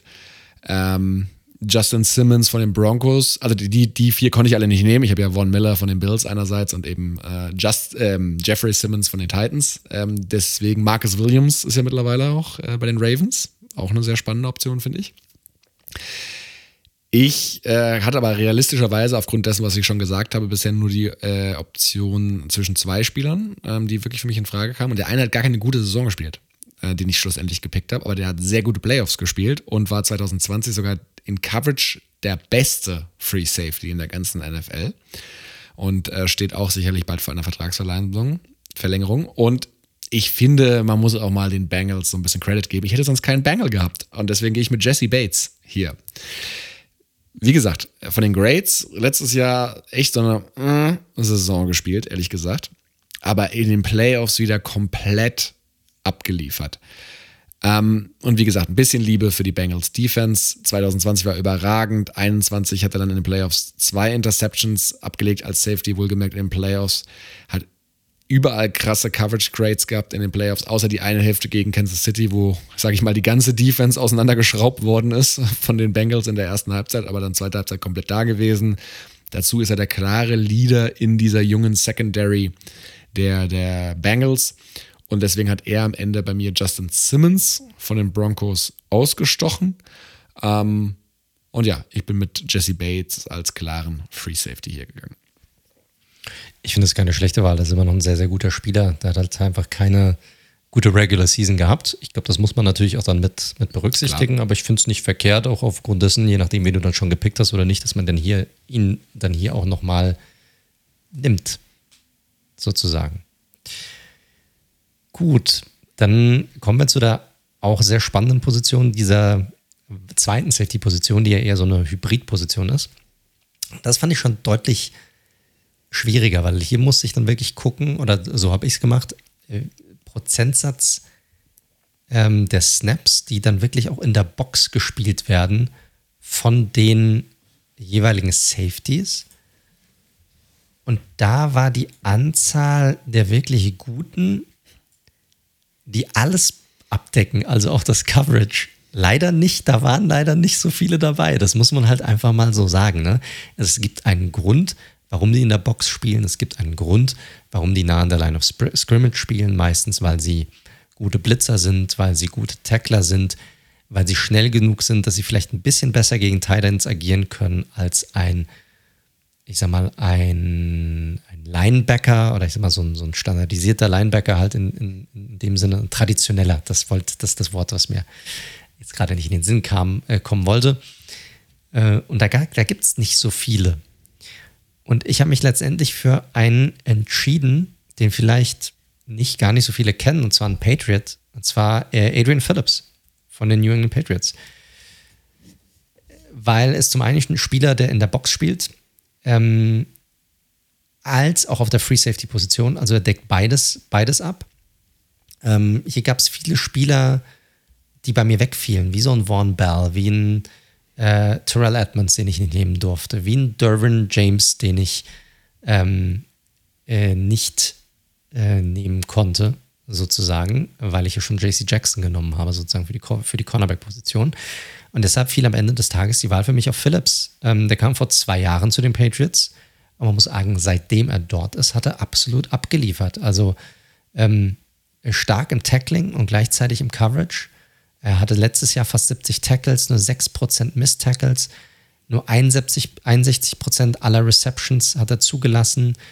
Auch ein sehr interessanter Wert. Auch die Anzahl der Yards, die er pro Reception zugelassen hat, lag unter 8 Yards pro Reception. Das ist extrem wenig, ist ein sehr, sehr niedriger Wert. Also selbst wenn er eine Reception zugelassen hat, er war immer sofort da, um das Tackle zu machen. Also da gab es keine großen Completions gegen ihn. Und auch das Passer-Rating gegen ihn ist schon fast Cornerback-like, 65,5. Wenn du das mal mit anderen Safeties vergleichst, das ist ein absoluter Top-Wert. Dazu hat er letzte Saison noch vier Interceptions gehabt und vier Defensiv-Touchdowns. Also all in all ein richtig guter Spieler, ja, also auch on the rise sozusagen, ein aufstrebender Spieler. Und deshalb habe ich mich für ihn entschieden. Also Adrian Phillips in dieser Box-Safety-Linebacker-Hybrid-Rolle, die ich hier auserkoren habe von den Patriots bei mir im Team. Ja, guter Mann. Auch so einer, der bei den Patriots konstant abliefert. Ich dachte, du gehst mit einem der beiden Bills Safeties. Habe aber auch mal geschaut, wie viel die in der Box äh, gespielt haben und wie viel Free Safety. So nach meinem Verständnis bestand ist Jordan Poyer eigentlich schon jemand, den man da als Strong Safety sozusagen hätte aufstellen können, auch wenn der Snapzahl so ein bisschen was anderes sagt. Und der hat eine überragende Saison gespielt, der war All-Pro, auch dieses Jahr. Das Problem war aber halt, dass ich schon Johnson hatte für den Cornerback-Slot ah, und ich mich für den entschieden hatte. Ich habe ja schon einen Bill, deshalb konnte stimmt. ich, waren die Bill-Safeties für mich waren raus. Stimmt, den hatte ich äh, tatsächlich vergessen. Gut, äh, ich kann es relativ kurz machen. Ich habe es ja auch schon so ein, zwei Mal angeteased. Ich habe Dervin James ähm, als ja, mein Schweizer Taschenmesser. Also den kann ich nicht nicht nehmen. Ich bin großer Fan des Spielers, auch wenn er ein Charger ist. Ähm, der hat die Power, der ist eine 4, unter 4,5 gelaufen damals bei seiner Combine. Der hat, und das war mir diesmal wichtig, der hat ja eine ultra krasse Rookie-Saison gehabt, hat dann ja zwei Saisons wenig gespielt ähm, wegen Verletzungen, hat jetzt aber letztes Jahr halt einfach wieder echt abgeliefert, 1000 Snaps gespielt und auf allen Bereichen, der hatte als Pass-Rusher drei Sacks und einige Pressures, der hatte zwei Interceptions, äh, der hat sogar einen Defensive Touchdowns gemacht. Der hatte als Run Defender oder der hatte insgesamt auch nochmal 76 Tackles. Ähm, ja, ich glaube, Dervin James ist ein bekannter Spieler.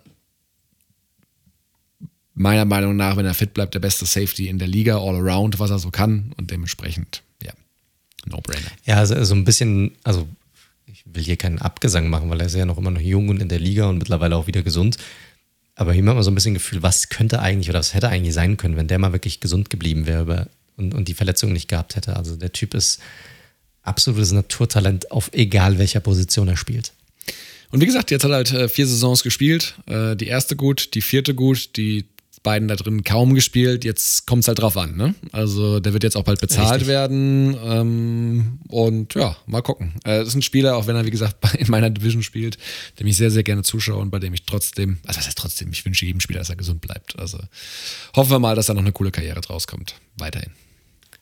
Gut, also Darren James bei dir und damit sind wir mit der Secondary durch und dann kommen wir zu den Positionen, die sicherlich die zwei Linebacker-Positionen, die noch übrig bleiben, die zwei Inside-Linebacker-Positionen, die übrig bleiben. Auch hier bin ich hingegangen und habe das äh, unterschieden zwischen, ich bin sogar hingegangen, habe unterschieden, welcher der Linebacker spielt eigentlich öfter auf der rechten Seite und welcher eigentlich auf der linken Seite. Ah, sozusagen. okay, das habe ich nicht gemacht. Das habe ich nicht gemacht. Und äh, bin dann hingegangen und habe gesagt, okay, es braucht einen klaren Mittellinebacker. Es braucht so einen, auch hier wieder ein Quarterback, jemand, der das, ja, den, das, den, den, den Knopf im Ohr hat ich habe noch keinen Cold hier, keinen Cold hier drin und deshalb war es relativ einfach für mich. Darius Leonard, ganz klar, Right Inside Linebacker bei mir. Äh, für mich all around ein Top 3 bis 5 Middle Linebacker, Linebacker generell in der Liga. Letzte Saison 122 Tackle, 12 Pressure, 4 Interceptions, 3 Touchdowns. Nur auch im Coverage gut, nur 70% aller Receptions zugelassen. Und das war eher einer seiner ruhigeren Saisons, die er bisher abgeliefert hat. Und ähm, trotzdem immer noch einer der besten insgesamt. Dazu ein absoluter Leader, super variabel einsetzbar, ist auch ein echt starker Blitzer insgesamt, das hat er auch schon gezeigt. Also all around ein richtig guter Linebacker. Und deshalb habe ich mich hier für Darius Leonard entschieden von den Indianapolis Colts. Ja, können wir kurz machen. Äh, letztes Jahr hatte ich, glaube ich, Buckner genommen und konnte Leonard nicht und war dann vor großen Linebacker-Problemen gestanden. das habe ich dieses Mal dahingehend zumindest schon mal im Shift. Ähm, ich habe ihn auch, du hast eigentlich alles Wissenswerte zu ihm grundsätzlich gesagt. Er ist ja auch kein un, äh, unbekannter Spieler. Auch da dreimal All-Pros in vier Saisons, die er gespielt hat. Was gibt es da noch mehr zu, zu sagen? Das ist ja in dem Sinne auch kein Popularitätswettbewerb, sondern da wird ja wirklich klar entschieden, wer die Besten der Besten sind. Und da ist er einfach dabei auf der Linebacker-Position. Und jetzt geht es um die, die goldene Zitrone, die goldene Ananas. Welchen Linebacker konnte man hier noch picken? Und äh. ja, das, das, ohne Witz, Leute, also wie gesagt, macht's gerne nach und dann guckt, also Ihr könnt natürlich auch Linebacker priorisieren, das wäre natürlich die andere Herangehensweise, wäre auch eine Möglichkeit. Aber das war mega schwierig, weil du musst natürlich auch gucken, was ist das jetzt für ein Linebacker, den du reinnimmst? Ne? Welche Position spielt er? Ist das eigentlich jemand, muss der gut im Coverage sein oder nimmst du jemand, der eher blitzt oder kannst eigentlich nicht zwei Run-Defender aufstellen? Das, dann hast du einfach nur einen, der, der nimmt einfach nur einen Platz, äh, Platz weg auf dem Platz sozusagen. Und ähm, äh, deshalb, das eine, ich habe mich so für einen Spezialspieler entschieden. Ich habe mich, glaube ich, für einen interessanten Spieler entschieden. Auch ein bisschen anders heißt, schon fast eine, schon fast eher ein, ein großer Safety. 6 Fuß 2, 215 Pfund. Und zwar für einen Miami Dolphin. Ich bin mit Jerome Baker gegangen von hm. den Dolphins. Ähm, ist ein interessanter Spieler. Der hat letztes Jahr erst eine Extension unterschrieben, drei Jahre, fast 40 Millionen. Ist ein sehr guter Blitzer, 14 Sacks in den letzten zwei Jahren. Ähm, letztes Jahr 31 Pressure, fast 70 Tackles, eine Interception, zwei Touchdowns. Ist darüber hinaus auch noch ordentlich im Coverage, knapp über 70 Prozent aller Receptions lässt dazu. Und ich fand gerade diesen Aspekt des Blitzings sehr interessant bei ihm. Also, das ist jemand, den kannst du noch zusätzlich gerade in der Vierer-Front brauchst du oder musst du auch mit Blitzen spielen, mit Pressure spielen, weil du manchmal halt einfach diesen fünften Mann, diese extra, extra Person benötigst, um den Pass Rush zu generieren. Hier hast du dann ein gutes Duo, da weißt du nie, wer dann kommt, weil auch Leonard, auch Leonard ist halt allround gut, aber halt auch ein guter Blitzer ist. Und Baker ist dann jemand, den kannst du dann vielleicht eher dann nochmal schicken. Der liefert dann noch ab und deshalb habe ich mich für Jerome Baker von den Miami Dolphins als mein, das ist auch wirklich der letzte Spieler, den ich gepickt habe hier. Ähm, entschieden als meinen Left Inside Linebacker sozusagen. Ja. Ich glaube, wir können hier beide jetzt nicht mit irgendwelchen Starspielern glänzen, ehrlich gesagt. Ich hatte auch überlegt, Nate Hobbs zugunsten von Denzel Perryman, der eine gute Saison bei den Raiders hatte, zu opfern. Ist halt ein klassischer Thumper, äh, Runstopper, äh, Coverage okay. Wie gesagt, obwohl letzte Saison, letzte, letzte Saison ja. hat er echt eine gute Saison gehabt im Coverage, ja. muss man sagen. Aber generell bin ich bei dir. Er ist eigentlich ein ganz klassischer Mittellinebacker, Denzel Perryman. Richtig. Das sind so Namen dann, die ich überlegt habe. Zach Cunningham, als ich noch nicht Jeffrey Simmons fest hatte. Ich habe über Spieler wie Matt Milano drüber nachgedacht, als ich noch nicht Von Miller eingeloggt hatte. Es wird halt auch eng, muss man sagen. Und weil für mich war diese Linebacker-Position auch die letzte, die ich besetzt habe. Und äh, dann, Leute, ihr könnt ja zwölf Teams, äh, sorry, elf Teams, Head Coach plus zehn andere Spieler sind dann alle schon weg. Das heißt, man kann auch nicht mehr aus so vielen Teams auswählen. das ist dann die Challenge an der Sache. Und ähm, ich bin am Ende auch mit einem Pick, wo ich sage, ja, okay, ähm, haut mich jetzt nicht um. Ich bin mit Jamie Collins gegangen. Explizit mit dem New England Patriots Jamie Collins, mit dem ich gegangen bin. Nicht mit dem. Das kannst du dir nicht aussuchen. doch, doch, das kann ich mir aussuchen. Äh, Jamie Collins, warum sage ich das so ein bisschen? Weil das ein Spieler ist, der hat bei Cleveland schon gespielt. Also erst New England, dann Cleveland, dann zurück nach New England, dann nach Detroit, jetzt wieder New England. Um es abzukürzen, immer wenn er nicht bei Bill Belichick war, bei den Patriots, hat er echt scheiße gespielt, kann man glaube ich so sagen. Oder nicht gut, sagen wir es mal so, scheiße ist jetzt auch übertrieben. Sonst hätte er sich nicht so lange in der NFL nicht gehalten. seinem Vertrag entsprechend. So nämlich. Aber bei den Patriots liefert er wirklich konstant ab. Letztes Jahr auch wieder, er hat fairerweise nur so die Hälfte der Saison gespielt ist ein Allrounder, ähm, kann was im Pass Rush abliefern, ist in Coverage auch verlässlich, zumindest im Patriots-System und äh, ist natürlich ein erfahrener Spieler, ist ja auch schon jenseits der 30, 32 und excited mich jetzt nicht komplett, aber ich kann damit leben, wenn der neben Darius Gar nicht. steht. so wie Baker halt. ja, genau, korrekt. Gut, damit sind wir am Ende. Wollen wir mal kurz durchgehen, was die Defensive angeht? Also ich Ja. fange mal an mit meinem Team. Also wie gesagt, defensives Scheme 4-2-5. Also vierer Front, zwei Linebacker, fünf, ähm, fünf Defensive Backs, davon zwei Safeties und drei Cornerbacks. Denkt dran, wenn ihr das machen wollt. Ein Cornerback davon muss ein klarer Slot-Cornerback sein. Äh, Ich habe angefangen, meine Defensive Ends sind Miles Garrett und Max Crosby. Dann meine Defensive Tackles Chris Jones von den Chiefs und BJ Hill von den Cincinnati Bengals. Dann auf meiner Linebacker-Position Jerome Baker und Darius Leonard von den Dolphins und den Colts. Colts? Den Colts. Das war sehr deutsch. Sehr deutsch. Äh, Cornerback 1, JC Jackson, Cornerback 2, Patrick Sertan von den Broncos, Cornerback 3, Teron Johnson von den Bills, dann mein Free Safety Kevin Byard und mein Safety Linebacker Hybrid Adrian Phillips von den New England Patriots. Gut, äh, Scheme-wise exakt das gleiche tatsächlich. Ich habe auch Miles Garrett auf der einen Edge-Position, auf der anderen äh, Vaughn Miller, den aktuell gekürten Super Bowl-Champion. Innen habe ich Cameron Hayward und daneben Jeffrey Simmons. Auf den Linebacker-Positionen ebenfalls Darius Leonard und äh, Jamie Collins von den Patriots. Meine Outside Corner sind Marlon Humphrey von den Ravens und Savian Howard von den Dolphins. Slot Cornerback bei mir Nate Hobbs. Erst eine Saison gespielt, aber guter Mann, wenn er keine Scheiße baut abseits des Feldes. Hoffen wir mal, dass es so bleibt. Free Safety ist bei mir Jesse Bates und ja, Strong Safety, weiß ich gar nicht, ob ich es Box Safety, Linebacker, Hybrid, alles kann alles machen. Dervin James. Und damit kann ich ganz gut leben eigentlich mit der Defensive. Ja, also ich weiß jetzt nicht, welches Team hier generell besser ist. Ich habe so ein bisschen das Gefühl, ah, ich weiß es nicht. Ganz ehrlich, ich weiß es nicht.